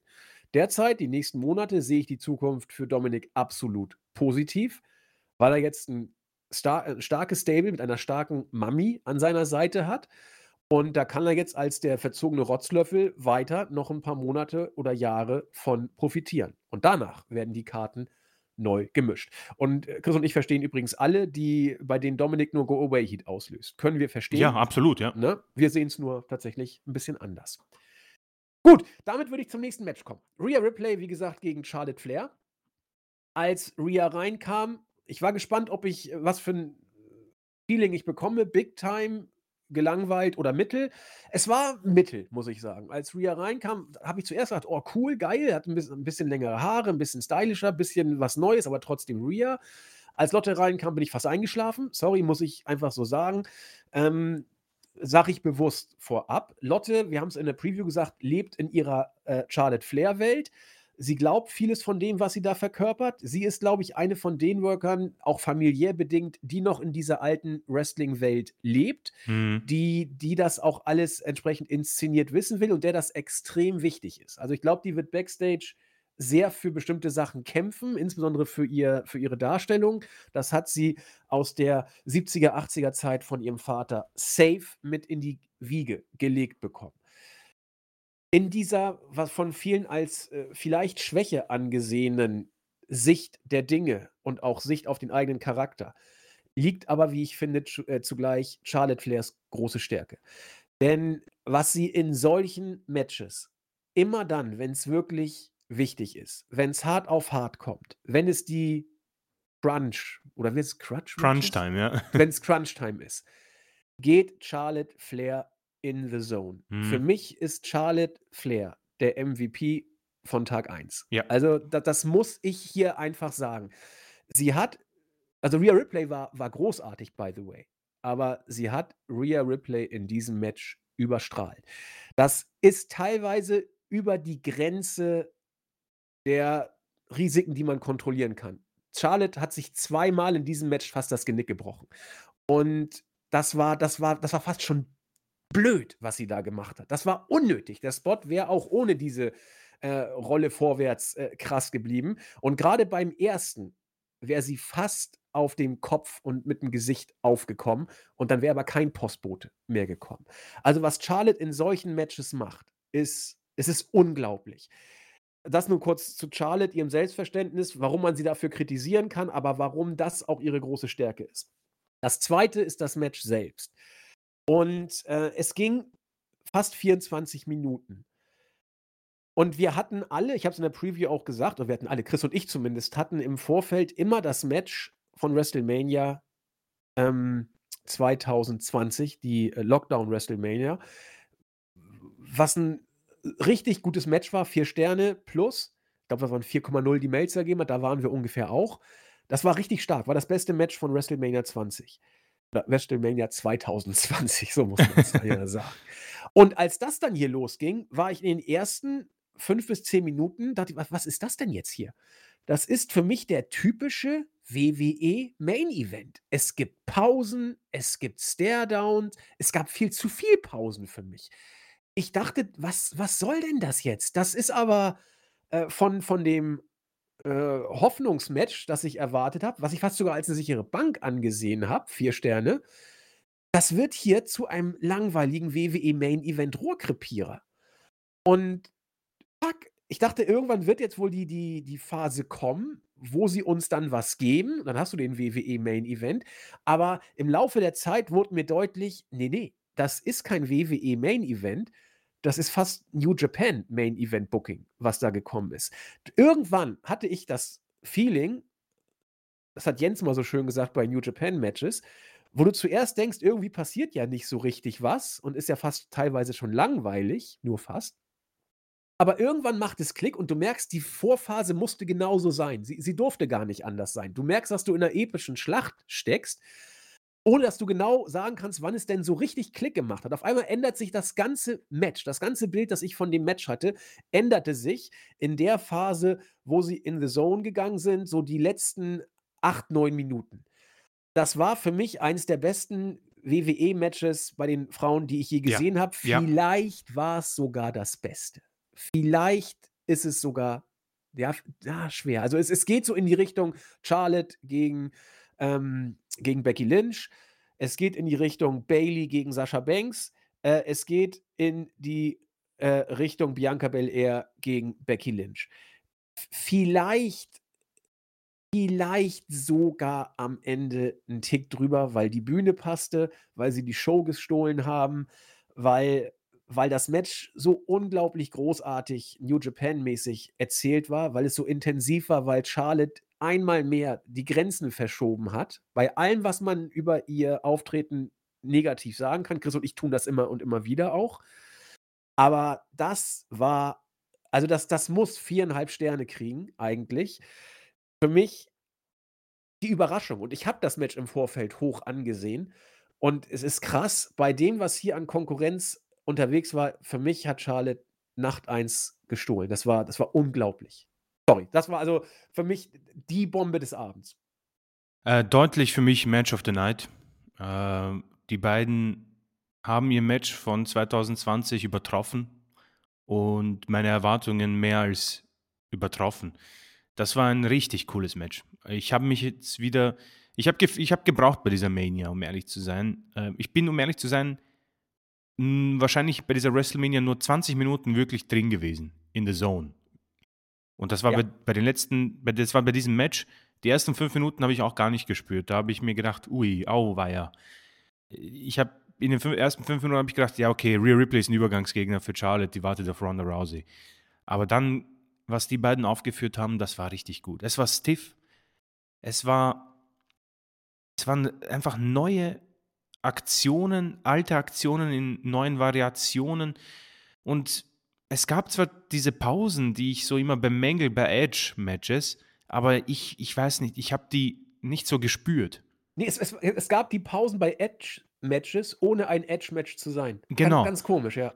Und ich war so gut drin. Ich hatte dieses Gefühl, Bianca Belair gegen Becky Lynch vom letzten Jahr. Und ich glaube, dieses Match war noch mal besser. Und es ist, ist richtig gut, wie Charlotte Flair es schafft, in mir Big-Time-Feeling bei Matches auszulösen. Es ist, es ist so eine skurrile Sache, das, das hast du eh schon erzählt. Ähm, ich plapper dir gerade nach, aber sie hat ihre Hater und ich bin kein Hater, aber ich, ich habe auch irgendwie, ab, ich verdrehe auch die Augen, als sie Ronda Rousey den Titel quasi abgenommen hat bei SmackDown so random nach ihrer Rückkehr, habe ich auch die Augen verdreht, habe mir gedacht, das ist so typisch. Aber meine Macht ja Güte, gefühlt immer so mit ja, und sie wird, sie wird ziemlich sicher noch in diesem Jahr wieder Champion sein. Aber meine Güte, hat, hat sie ein Talent wie nicht mehr viele, äh, in mir Big-Time-Feeling auszulösen. Und ich werde es gleich vorwegnehmen. Ich hatte dieses Feeling nicht im Main Event. Ich, ich, ich bin im Main Event Ja. nicht reingekommen. Ich ist natürlich auch mein Problem, aber ähm, ich präsentiere euch hier meine Meinung und mm, ich muss sagen, der Main Event hat denen wurde das Genick gebrochen wegen den beiden, weil das Es gab war noch andere Gründe sogar, da kommen wir gleich drauf Genau. zu sprechen. ähm, aber Wahnsinn. Also Charlotte Flair hat die Nacht gestohlen, das ist äh, vollkommen richtig und Rhea ein bisschen überstrahlt und ähm, aber die äh, letztere kommt hier aus einem Match und es ist witzig, sie ist wieder da, wo sie damals war. Kurz vor Mania. Es war alles Richtung Superstar, es war alles Richtung äh, Main Event und dann hat man sie komplett verbuckt und jetzt ist alles wieder okay, sie ist sogar noch deutlich besser. Und zwei Dinge noch zum Abschluss, die ich sagen will. Ähm, ich, mich hat es ein bisschen gestört, dass Charlotte nach dem Match so gelacht hat und sie auch im Bild war die ganze Zeit, dass als Rhea gejubelt hat. Ich bin mir nicht sicher, was man damit bezwecken wollte. Ich glaube, es war Absicht. Ich glaube, sie wollten so einen Sasha Banks-Moment kreieren, als sie geweint hat nach dem Match mit Bianca Belair. So quasi, ach, look at me. Ich habe das ermöglicht, Leute. Schaut, was für ein Match ich euch präsentiert habe. Vielleicht interpretiere ich zu viel hinein, aber äh, sie hätte sie weit- sie hätt einfach aus der Kamera sein sollen, meiner Meinung nach. Und das Zweite ist jetzt die Zukunft von Rhea Ripley, weil wir haben jetzt hier eine Situation, die hatten wir ja schon mal. Und die hat man immer wieder bei WWE. Und das Krasse ist natürlich, ich habe es schon bei Dominik erwähnt, er ist 25, Rhea Ripley ist 26 Jahre alt. Und sie wirkt wie ein Veteran. Ich finde ihr Outfit großartig. Ich finde ihr Gimmick großartig. Ich finde die Musik passt sehr gut. Ihr Moveset ist toll. Promo ist in Ordnung, kann noch besser werden. Sie ist jetzt Champion. Sie hat ein, war ein fantastisches Match hinter sich. Und jetzt muss sie diesen Judgment Day anführen. Sie muss immer die Erste sein, die rauskommt. Sie Ja. muss Befehle geben. Sie muss aggressiv sein, intensiv. Sie muss Titel verteidigen. Sie muss Promozeit bekommen. Keine dämlichen Niederlagen bei Elimination Chambers. Keine Pausen. Ich will nicht mehr diese Wochen erleben, wo man dieses Match, und das ist ja das Traurige, man hat für mich dieses Match kaputt getrampelt mit dieser, mit dieser Road to WrestleMania. Darum bin ich ja so überrascht, dass es so gut geworden ist, weil ich Ja. hatte keine Lust. Ich werde ehrlich mit dir sein, als sie es angekündigt haben, war ich so, boah, irgendwie habe ich keine Lust und ich war kurz davor, vielleicht sogar vorzuspulen. Ich hatte keine. Ich glaube, ich habe eine Idee, wie, wie, um ganz kurz auf das anzuknüpfen, was du gerade gesagt hast, ähm, wie jetzt Rhea Ripley mit dem ähm, Judgment Day umgehen muss. Mhm. Rhea Ripley muss den Judgment Day so führen, wie Roman Reigns die Bloodline. Oh, genau ja, so ja. muss sie das machen. Sie muss sagen, was passiert und sie diskutiert auch nicht. Sie sagt einfach, was passiert und die Jungs müssen das jetzt machen. So muss sie es machen. Vollkommen richtig. Und äh, am besten, ich meine, sie müssen es nicht kopieren, werden sie auch nicht schaffen, aber versuchen wir auch Rhea Ripley irgendwie die, die Gegnerinnen entsprechend zu, hinzuwerfen, ja? Ja. Ich will nicht irgendwie wie damals Daniel Bryan nach WrestleMania 30, dass sein, er, sein erster Gegner war Kane und es war ein Autounfall. Ich will eine gute Gegnerin. Am besten ein Rematch mit Charlotte das bei Backlash, dass sie wieder gewinnt. Und dann weiter. Äh, Bailey, Io Sky, Bianca Belair meinetwegen und wie sie alle heißen, Becky Lynch. Ich will, ich will keine Carmella da sehen. Ich will gute Gegnerinnen für Rhea Ripley und das muss man jetzt probieren. Man hat hier einen potenziellen Topstar für die nächsten 10, 15 Jahre. Sie ist 26 und schon so gut darin. Sie hat so viel Erfahrung. Also ich unterstreiche das, weil es irgendwie sehr selten ist, dass man in so eine Situation kommt. Und das ist für WWE äh, selten der Fall, dass sie es so weit schaffen. Ja? Und ähm, ich weiß gar nicht, aber sie ist ja schon vier, seit 2018 oder so ist sie bei WWE. Also ähm, viel erlebt und jetzt muss man darauf aufbauen. Und wie, wie du gesagt hast, sie muss den Judgment Day leiten wie die Bloodline von Roman Reigns. Ähm, und ich denke, ja, das, das war also Match of the Night. Es wird wahrscheinlich Match of WrestleMania werden für mich, weil ich so gut drin war. Und man hat hier wirklich ein, ein, eine Bombensache hinge hingeworfen auf die Matte. Und ich bin mit beiden Workerinnen sehr zufrieden. Sie können sehr stolz sein, was sie geliefert haben. Und ähm, Charlotte, ja, so gut sie war, ich will noch ein Match irgendwie bei Backlash, weil das so gut funktioniert war, aber dann muss sie sich fernhalten, ja. Ja. Dann muss sie in eine, sie muss dann in eine Midcard-Fehde irgendwie, ähnlich wie Becky und Bailey. Sie muss da ihr Ding machen und Rhea machen Kann eine lassen. Pause wieder machen. Eine aus, Pause, ne? ja. Es ist wirklich Charlotte. Sie muss jetzt nicht mal mehr da sein. Richtig. So gut so, sie so, ist. ein- so eine Marke, so ein Brand kannst Genau. du, so wie, was ich, äh, John Cena so immer aus dem Hut zaubern, Absolut. kannst du immer bringen. Genau. Also richtig cool. Match of the Night, wahrscheinlich Match of the WrestleMania. Ich bin richtig, richtig happy. Ich guck mal, was wir noch so zu erwarten haben. Ja, da, da, da könnten nur Gunther, Seamus, McIntyre noch. Ja, und das ja. glaube ich aber eigentlich ehrlich gesagt nicht, weil man es als, ich glaube, man wird es als Opener bringen, das wäre auch äh, vernünftig. Äh, und Ro Rones gegen Cody, das werde ich persönlich, glaube ich, nicht als Match of the Night akzeptieren können. Äh, Wir haben, wir haben schon gesehen, wie Roman Reigns gegen Cody Rhodes sein wird.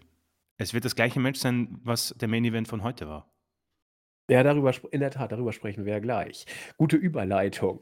Ähm, ganz kurz wollte ich noch bei Rhea Ripley und Charlotte sagen, was hier so großartig war, weil Chris gerade am Ende dieses äh, Lachen von Charlotte angesprochen hat. Das habe ich tatsächlich gar nicht gesehen, da habe ich schon vorgespult. Hm, wie, wie hat sie denn da gelacht? Äh, was war das denn für ein Lachen? Ähm, ein bisschen dieses Chemische, ein bisschen. Ähm, warte du nur? Oder? Genau, so, ähm, ach, du hast mich jetzt besiegt, aber keine Sorge, der Titel wird wieder bei mir sein. Und Okay. äh, auch ein bisschen ein stolzes Lachen, so look at this banger, was wir da auf die Matte gezaubert haben. Ähm, Ah, okay. Man konnte viel hineininterpretieren, aber vielleicht habe ich, ob du Zeit findest, kannst du es dir anschauen, vielleicht habe ich. ich übertrieben. Also es kann Nee. sein, dass das nur ich war. Gucke ich mir auf jeden Fall an, denn ich wollte gerade auf die Facial Expressions während des Match eingehen und das war überragend. Ui, das war, ja, das unbedingt, war ja. so gut, sowohl von Rhea Beide. aber auch von, von Lotte. Lotte war, da, wenn Lotte irgendwas kann, neben äh, ein Match großartig erzählen und sich in solchen Matches umbringen, dann ist es das Gesicht aufzusetzen, dass du ihr gerade abkaufst, dass sie auf keinen Fall verlieren will. Äh, und ich glaube, das liegt daran, dass sie auf keinen Fall verlieren will. Lotte will keine Matches verlieren. Ja, das hat sie von ihrem Vater mitgekriegt. Also, da hat sie echt ein Problem. Und vielleicht ist dann das Lachen, das ich ja noch nicht gesehen habe, äh, vielleicht tatsächlich ähm, off K-Fape gewesen. Ja, dass sie Kann jetzt sagt, sein. pass mal auf, ähm, ich hasse es jetzt verloren zu haben und ich zeige an, das war ein Ausrutscher. Äh, ich, ich werde, ob das Storyline-mäßig kommt oder nicht, ist mir als Lotte jetzt egal. Ich werde einfach andeuten, dass ich das so nicht akzeptiere. Ich bin die geilere eigentlich und lach jetzt auch mal. So, Also klingt für mich fast ein bisschen off K-Fape und noch mehr off K-Fape wäre es, wenn Lotte lacht, weil ja, schaut mal, ich habe die Nacht wieder gestohlen und dieses Lachen zeigt nur, dass ihr, ihr auch sehen könnt, dass ich es weiß, dass ich die Nacht gestohlen habe. Kann alles sein, muss ich mir Mhm. angucken. Vielleicht war es aber auch gewollt von WWE. Wir wissen es nicht. Vielleicht kriegen wir noch Äh, irgendwas. ganz kurz, ich finde es wichtig, dass du die Facial Expressions nochmal erwähnt hast, dann können wir eh weitergehen. Ich muss sagen, die Nearfalls in dem Match waren großartig. ja, Großartig. Referee auch richtig gut.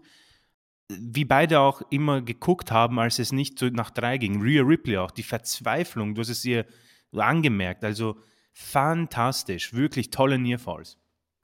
mega. Also für mich auch mit Abstand Match of the Night. Wir haben es jetzt mehrfach betont. So, und jetzt, äh, Chris hat gesagt, und ich, ich schließe mich da gleich an, sag das vorab, der Main Event konnte da nicht mithalten. Chris hat einen Grund benannt, da habe ich ihn aus Versehen nonchalant, ich hoffe, er verzeiht mir so ein bisschen weggegrätscht. Nein, kein Problem. Äh, er, er, hat gesagt, ähm, an dieses Match Rhea gegen Lotte konnte der Main Event nicht ran. Er hatte einen schweren Stand. In der Tat, das war ein Grund. Vielleicht sogar der Hauptgrund. Ein anderer, und ich werde es nie verstehen, was WWE sich dabei denkt, ist das unnötige Gedröhne dazwischen dass man da erstmal massig Werbeblöcke ja. bringt. Okay, muss offenbar so sein. Ich halte es für hochgradig antiklimatisch. Dass du dann ein dusseliges Segment zwischen The Miss und Snoop Dogg und Pat McAfee bringst, äh, wo, wo, wo das wirklich nur ein billiger Comedy-Gag war. Das hättest du, wenn du es denn bringen willst, um Pat McAfee, seinen viel bejubelten ähm, Einzug zu bringen, der by the way gar nicht so groß bejubelt wurde. Das, das wirkte irgendwie, die Crowd wirkte A, ein bisschen müde, sie wirkte B, lass mich mit dem Scheiß in Ruhe, ich will jetzt den Main Event sehen. Und äh, Pat McAfee scheint so ein bisschen overrated zu sein. Letztes Jahr war er ja unglaublich over bei WrestleMania, aber diesmal wirkte das für viele so, Leute, will ich nicht. Dass man dann irgendwie noch George Kitty da einbezieht, dass man den Arm The Miss äh, der auch von Snoop Dogg verraten wurde. So, ich, ich bin gleich wieder da, sagt Snoop und läuft weg. Dass man den von zwei Leuten quasi auseinandernehmen lässt, die, äh, sag ich mal, doch körperlich etwas mehr drauf haben als er.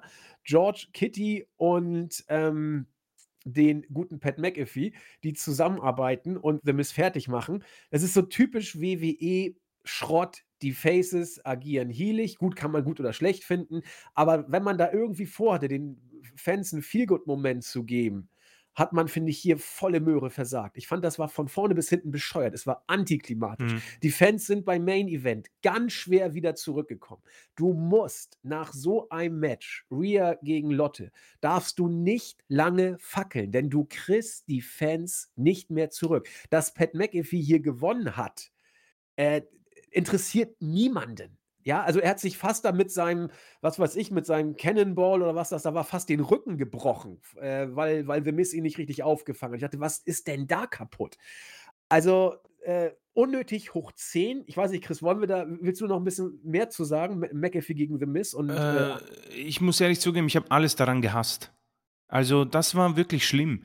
Ähm, ich habe mich immer gefragt, ob ich der Einzige bin, der McAfee wirklich nicht gut findet ich, ich weiß es nicht. Ich komme mit dem überhaupt nicht zurecht und ich war, ich war total genervt, als er rausgekommen ist. Also das war Go Away Heat. Ich, ich wollte das nicht sehen. Du hast es vollkommen richtig zusammengefasst und ich glaube, so ging es den Fans auch. Das war ein, ein, ein, also der erste Knieschuss war Ripley und Charlotte und das hier war der zweite ins, ins rechte Knie. Also das war furchtbar und da hat mir Miss auch leid getan, muss ich sagen. Also das, auch dieser Footballspieler, ich hasse sowas. Also das ist etwas, was ich unterstreichen will. Ich hasse alles an diesem Segment. Das war ein fetter Minuspunkt für die Show. Sie haben das Momentum total gekillt. Ja, denke ich auch. Denn ansonsten hättest du fast einen New Japan-Aufbau gehabt. Du hättest dich kontinuierlich, ja. was, was die Storylines und Wertigkeit kontinuierlich gesteigert. Und es ist bei Wrestle Kingdom nicht selten so, dass das vorletzte Match dem Main Event schon mal die Show gestohlen hat. Also das wäre jetzt nicht mal schlimm gewesen, aber es wäre in einem Guss die Show gewesen. Also gut, normalerweise ist bei Main, äh, bei Wrestle Kingdom Main Event schon äh, das, das, das stärkste Match des, des Abends, aber war auch schon teilweise mal anders. Das heißt, es wäre überhaupt äh, keine Schande gewesen. So, und dann mussten die Usos, Owens und Zane nach diesem, ja, Katastrophensegment den Main Event bestreiten. Die Usos hatten damit schon Probleme, trotz äh, Anmoderation eines äh, Hip-Hop-Stars, den ich nicht kenne. Ich Keine Ahnung, wer das ist. Nachgeguckt. Ich habe jetzt auch, er wird auch bei Wikipedia nicht aufgeführt.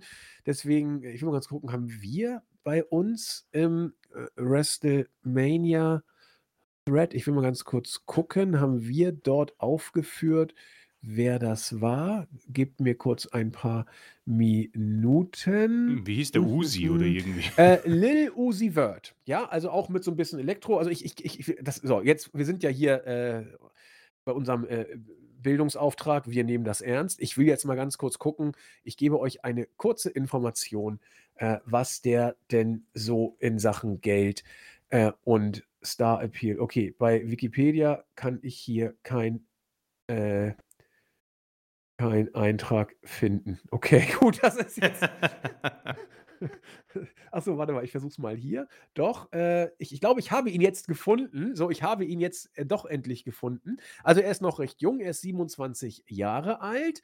Und ich will kurz gucken, was, wie das Genre heißt. Das war ja schon so wieder so ein bisschen Elektro mit, mit Rap. Und äh, sein Genre ist Hip-Hop, Trap, Emo-Rap, Soundcloud-Rap, Pop-Rap. Okay, also sagt Wikipedia. Ähm, seine Discography wird jetzt aufgerufen und sie besticht durch Oh, ja gut, zwei Nummer 1 Alben in Amerika, das ist dann jetzt so schlecht nicht. Eins. Doppelplatin, eins Platin. Äh, in Deutschland, wenig überraschend, nicht gechartet, aber in UK immerhin. Was sagen seine Singles? Ja, auch, auch sogar Top 10 Singles dabei. Also ist dann wohl doch schon äh, auf dem Weg, da wohl in Amerika das große Ding zu sein. Ähm, äh, ich möchte mich hiermit entschuldigen. Der Typ äh, ist wohl dann doch etwas mehr. So, auf jeden Fall wurden die Usos von ihm äh, eben angekündigt. Und ja, ich glaube, die Reaktionen waren etwas überschaubar. Also habe ich mehr erwartet, ehrlich gesagt. Aber nach dem, was vorher gewesen ist, dann doch wieder nicht. Sammy, äh, Kevin Owens kam auch nicht mit dem Mega Mhm.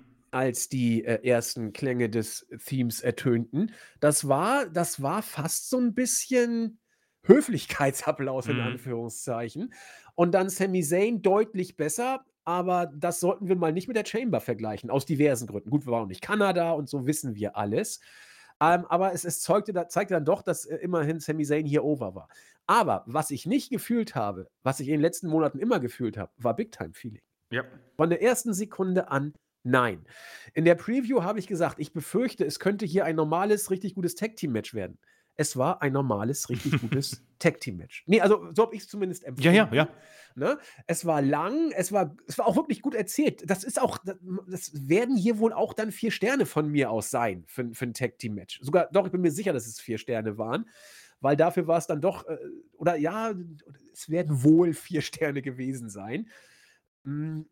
Weil es eben auch sehr gut erzählt war. Du hast dann diesen großartigen Effekt gehabt, dass äh, noch nie, wurde mir, glaube ich, 50 Mal von dem guten Herrn Cole erzählt, noch nie jemand aus dem äh, 1D ausgekickt ist. Sami Zayn hat es geschafft. Sami Zayn auch, wie gesagt, großartig im Selling, also für mich hier auch der, der Star des Abends. Aber es wirkte alles zu vorhersehbar. Es wirkte so, als ob man einen langsam erkalteten Kaffee nochmal in die Mikrowelle gepackt hat. Ähm, ich, ich habe alles verstanden. Ich habe auch verstanden, äh, wie man das mit am Ende beim äh, Finish, nachdem es immer hoch hin und her gegangen ist, Nearfalls kamen, die ich teilweise gekauft habe, aber irgendwie war ich ja, wie gesagt, nicht so richtig drin. Ich verstehe auch die drei Helluva-Kicks, die am Ende Sami Zayn gegen Jay Uso gemacht haben. Auch wie er Jay Uso dann erst im Arm gehalten hat und dann ihn nochmal äh, fast geherzt hat oder auf jeden Fall ganz tief in die Augen geguckt hat äh, und dann äh, das Ganze erledigt hat. Dann hat auch äh, äh, Kevin Owens Jimmy mit dem Stunner nochmal ausgeschaltet. Also, das war okay. Ich sehe auch, dass sie dem Match die richtige Bühne gegeben haben. Ich sehe auch, dass sie es versucht haben. Ich sehe auch, dass man das Match entsprechend erzählt hat. Aber es war für mich ein Durchlaufen der Choreografie. Es, es, es, es war völlig anders als für mich als Lotte und, und Rhea. Und komischerweise, nachdem dann der Three-Count durchging, der große Pop kam, äh, ich hatte so ein bisschen, so ein bisschen Backtime-Feeling oder Big-Time-Feeling, weil es eben so backwards gerichtet war, bei den Helluva-Kicks mit Jimmy und, und, und äh, Sammy. Hatte ich dann so ein bisschen gehabt, aber es war nur noch ein Abglanz dessen, was da mal war.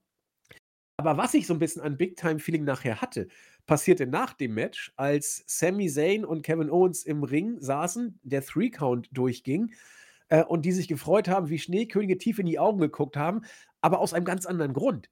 Ich habe zwei Worker gesehen, die einen lang, langen Weg zusammen gemacht haben durch die Indies, die jetzt zusammen WrestleMania geheadlined haben, die sich eigentlich immer treu geblieben sind, es geschafft haben, ähm, größten Booking-Mist bei WWE zu überstehen. Sami Zayn war weg, Ja, über ja. Jahre weg vom Fenster, während Kevin Owens immer der war, den du immer aus dem Hut zaubern kannst. Aber Sami Zayn war weg.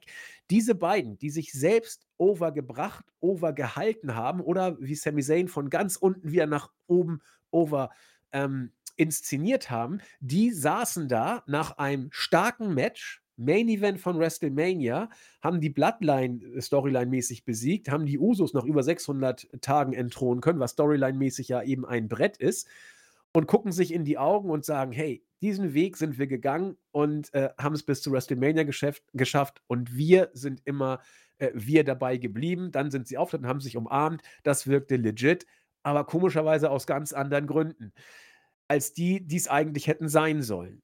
Also, ich habe es damals schon gesagt, dass man jetzt mit Owens und Zayn geht, ist gut, ist richtig, ist völlig in Ordnung, aber es ist der Abglanz der Bloodline-Storyline, die ab und zu noch mal aufflimmerte, auch im Main-Event ab und zu. Wir haben es auch gesagt, es muss der Main-Event hier eigentlich sein. Aber es bleibt hier auch ein Haar in der Suppe. Und ich will nicht sagen, dass es Cody Rhodes Haar ist. Nein, oder doch, ich weiß es, ich weiß es wirklich nicht. Ich weiß nur, Chris hat es ja gesagt, jetzt muss ich ihm nachplappern. Das ist ganz praktisch, dass er das schon gesagt hat, weil jetzt plapper ich ihm nach. Ich weiß nur, dass ich nie 100% drin war. Es flackerte ab und zu auf, aber wenn ich auf das Match von Rhea und Lotte gucke, weiß ich, es war ein Kunstwerk von Anfang an. Und hier weiß ich, sie haben die Bühne gekriegt, alle haben alles versucht, aber der Zenit war offenbar schon überschritten und es hat für mich hier immer noch den Touch des Abgespeistseins Mhm. für, für Sami Zayn. Und äh, es ist eben nicht der Main-Title. Morgen grüßt Cody als Top-Herausforderer. Es ist eben zweiter Sieger ist erster Verlierer. Und trotzdem fühle ich, dass die beiden irgendwie zumindest für sich rausnehmen. Wir haben WrestleMania geheadlined, wir haben es geschafft. Ich bin mal gespannt. Owens wirkte mittendrin und nicht dabei. Ich weiß nicht, wie ich es anders sagen soll. Du hast es im Vorfeld Ja. auch schon gesagt, Storyline-mäßig, auch in diesem Match. Er hat top geworkt, aber es wirkte nach Stiefel abspulen. Komisch, das ganze Match wirkte nach Stiefel auf allerhöchstem Niveau abspulen und irgendwie, als ob du im WM-Finale, im Halbfinale rausfliegst und um Platz 3 antreten musst. So hat sich dieses Match für mich angefühlt. Und äh, deswegen Props an alle, auch an die Usos. Das war, das war auf dem New Day gegen Usos auf höchstem Zeitenniveau. Ja, aber es fühlte sich irgendwie ein bisschen beraubt an. Ja, du, also ich vorweg, das hier war ein gutes Match. Es war ein super Wrestling-Match, es war ein tolles Tag-Team-Match und ich kann mir gut vorstellen, dass Melzer weit nach oben geht mit den Sternen. Ich weiß nicht, ob er, ja, viereinhalb, keine Ahnung, wird er Wird- wird wahrscheinlich er geben. geben. Ja. Wird er geben. Und äh, absolut verdient. Ich bin auch sehr happy. Also versteht mich nicht falsch, bevor ich dann vielleicht ein bisschen negativer klinge. Ähm, ähnliche Situation, in ein, zwei, drei Jahren, wenn man sich das anschaut, wird man sich denken, wow, wow.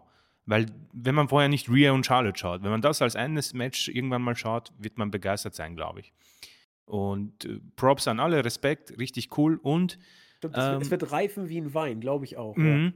Und äh, das Coole, ähm, das ist mir gar nicht irgendwie, war, habe ich gar nicht so mitbekommen, erst äh, durch deine äh, Analyse.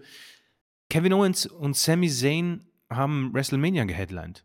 Und vor allem Sami Zayn, man hättest du uns das vor einem Jahr gesagt, wir hätten dich ausgelacht, ja. Ja. Unfassbarer Aufstieg und ich freue mich für die beiden. Man hat sie noch angesehen, vollkommen richtig. Auch ein schöner Moment. Ich muss sagen, so ein bisschen dieses Feuerwerk und dann dieses, diese Kulisse. Alles wunderschön. Atmosphärisch perfekt. Man hat die Bilder für äh, das Highlight Reel aufgenommen. Für mich, und ich werde nicht müde, das zu unterstreichen, ich glaube, da bin ich auch relativ allein. Für mich ist das Problem, was dieses Match hatte, A, der Ausgang, der war klar, und B, es, jeder weiß, dass es einfach, wie du es erwähnt hast, es ist die Abspeisung von dem, was Cody Rhodes und Roman Reigns morgen machen werden. Und für mich war der Höhepunkt Elimination Chamber. Ich weiß, das war nicht geplant, aber das war für mich das Staffelfinale. Und da hätte man den Payoff bringen müssen, meiner Meinung nach. Da hätte Sami Zayn gewinnen müssen. Und er hat es nicht getan und ich glaube, dass dadurch auch alle Fans, nicht nur die Kanadier, mitbekommen haben, ja okay, wir können auch nicht mehr WWE, als ihn ähnlich anzufeuern wie Daniel Bryan. Bei Bryan haben sie uns dann gegeben, Sami Zayn haben sie uns nicht gegeben und das ist für mich die Konsequenz. Also so erkläre ich es mir persönlich, warum ich nicht drin war. Weil ich, weil ich einfach auch müde bin. Ja. Ich bin, es ist, und ich kapiere, wie gesagt, ich kapiere auch, warum Sami Zayn nicht Universal Champion wurde in Kanada bei der Elimination Chamber. Ich kann es B, Pay-Per-View und die Pläne stehen und Cody Rhodes ist der perfekte patriotische Superstar für die Amerikaner, bla bla bla bla. Trotzdem glaube ich, dass das der Grund ist, warum das hier nicht angekommen ist. Und ich kann, ich, natürlich, ich kenne es, ich kenne Kevin Owens nicht. Aber ich kann mir gut vorstellen, dass er vielleicht ähnlich denkt, dass er sich auch denkt, wir sind Plan, wir sind nicht Plan A gewesen. Ja, ja. Und deswegen ist das alles schön und gut. Ich freue mich, Sami Zayn ist mein Freund, wir Headline WrestleMania. Aber es ist nicht das richtige Ergebnis für diese großartige Storyline. Und sie wird dem nicht gerecht, finde ich. Und das ist sehr, sehr schade. Ähm, so empfinde ich es und nicht falsch verstehen, das hier ist ein großartiges Match. Und es wird, wie du gesagt hast, das wird mit der Zeit immer besser werden. Und äh, die Faktoren, die, die dieses Match kaputt gemacht haben, sind Rhea Ripley, Charlotte, Pat McAfee, Miss und eben das, was ich erwähnt habe. Und das ist sehr, sehr schade, weil man, glaube ich, etwas Großes nicht ähm, genutzt hat. Und ich hätte sehr, sehr gern ges gesehen, wie, wie es weitergegangen wäre als äh, ein Cham als, wenn, mit Sami Zayn als Champion. Werden wir nicht bekommen. Ist wahrscheinlich so eine Multiverse-Geschichte, man kann sich das selbst den Kopf ausmalen, aber so würde ich für mich ausdrücken, warum ich nie in diesem Match drin war. Das ist irgendwo ein bisschen auch eine Tragik und mein Problem, aber ich kann es, ähm, ich, ich kann es nur so ähm, euch präsentieren und ich hoffe, dass die Leute irgendwie auch äh, verstehen, was ich sagen wollte. Ich verstehe es auf jeden Fall und bin auch vollkommen bei dir.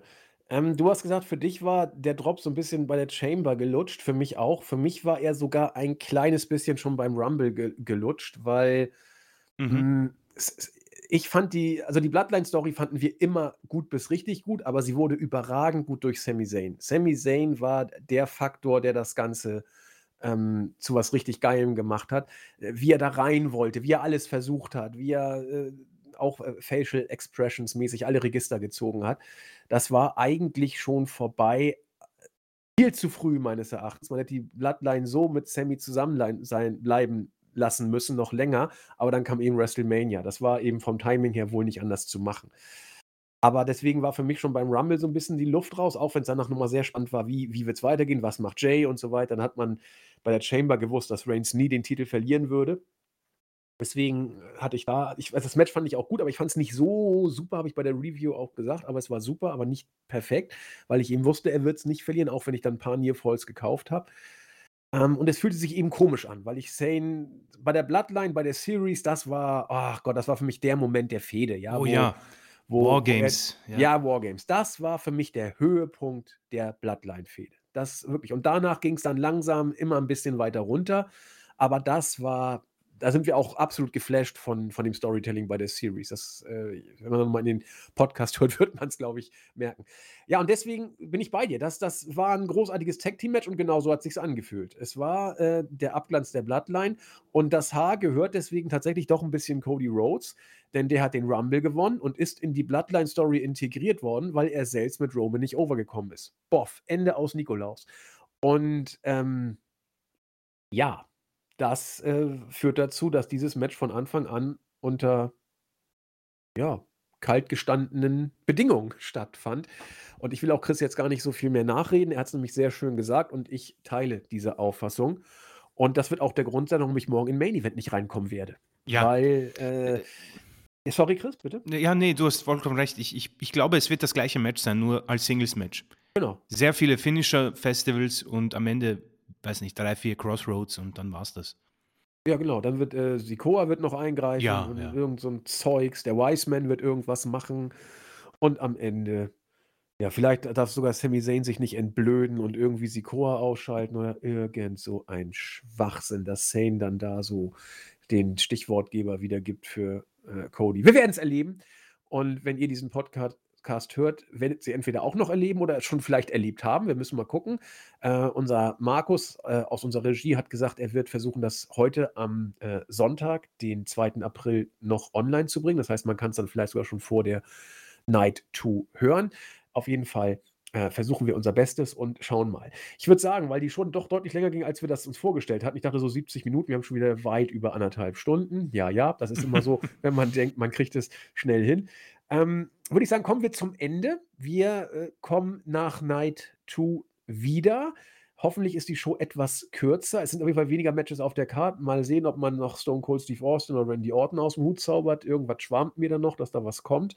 Aber darüber werden wir dann sprechen, wenn es soweit ist. Dann gehen wir auch auf die User äh, Fragen, was in den letzten Wochen war, noch ein oder was euch jetzt noch so auffällt, ist ja einiges. Ich möchte mich bei Chris entschuldigen, dass ich ihm heute so oft ins Wort gefallen bin. Das ist mir selber Keine. aufgefallen. Ist mir ein bisschen unangenehm. Nein, kein Problem. Und äh, ja, dafür kriegst du das Schlusswort. Da werde ich auch nicht reingrätschen. vielen, vielen, vielen Dank.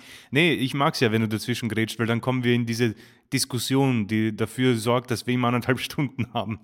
Äh, ich äh, muss sagen, vielleicht so abschließend, das war für mich ein saubere, sauberer Mania-Tag. Also die Preview hat mich wirklich kalt gelassen für die Card und für die WrestleMania und sie hat geliefert, um ehrlich zu sein. Das war grundsolides Wrestling, Entertainment und ähm, wie gesagt nur ein paar Minuspunkte. Also das McAfee-Segment furchtbar und äh, das Damen-Match nicht so gut.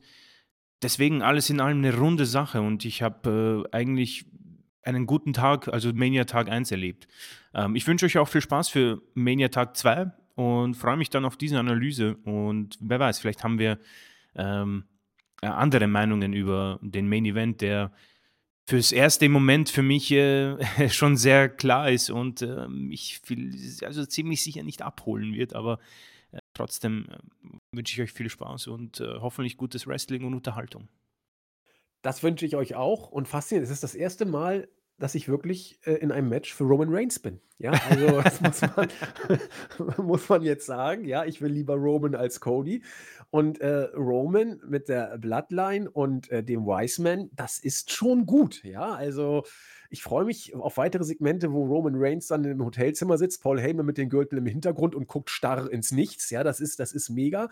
Leider wird Reigns wohl eine längere Pause machen und damit ist auch klar, wie es weitergeht. Und ja, mal gucken, wie das dann mit Cody so läuft als Champion. Aber wir wollen dem gar nicht vorgreifen.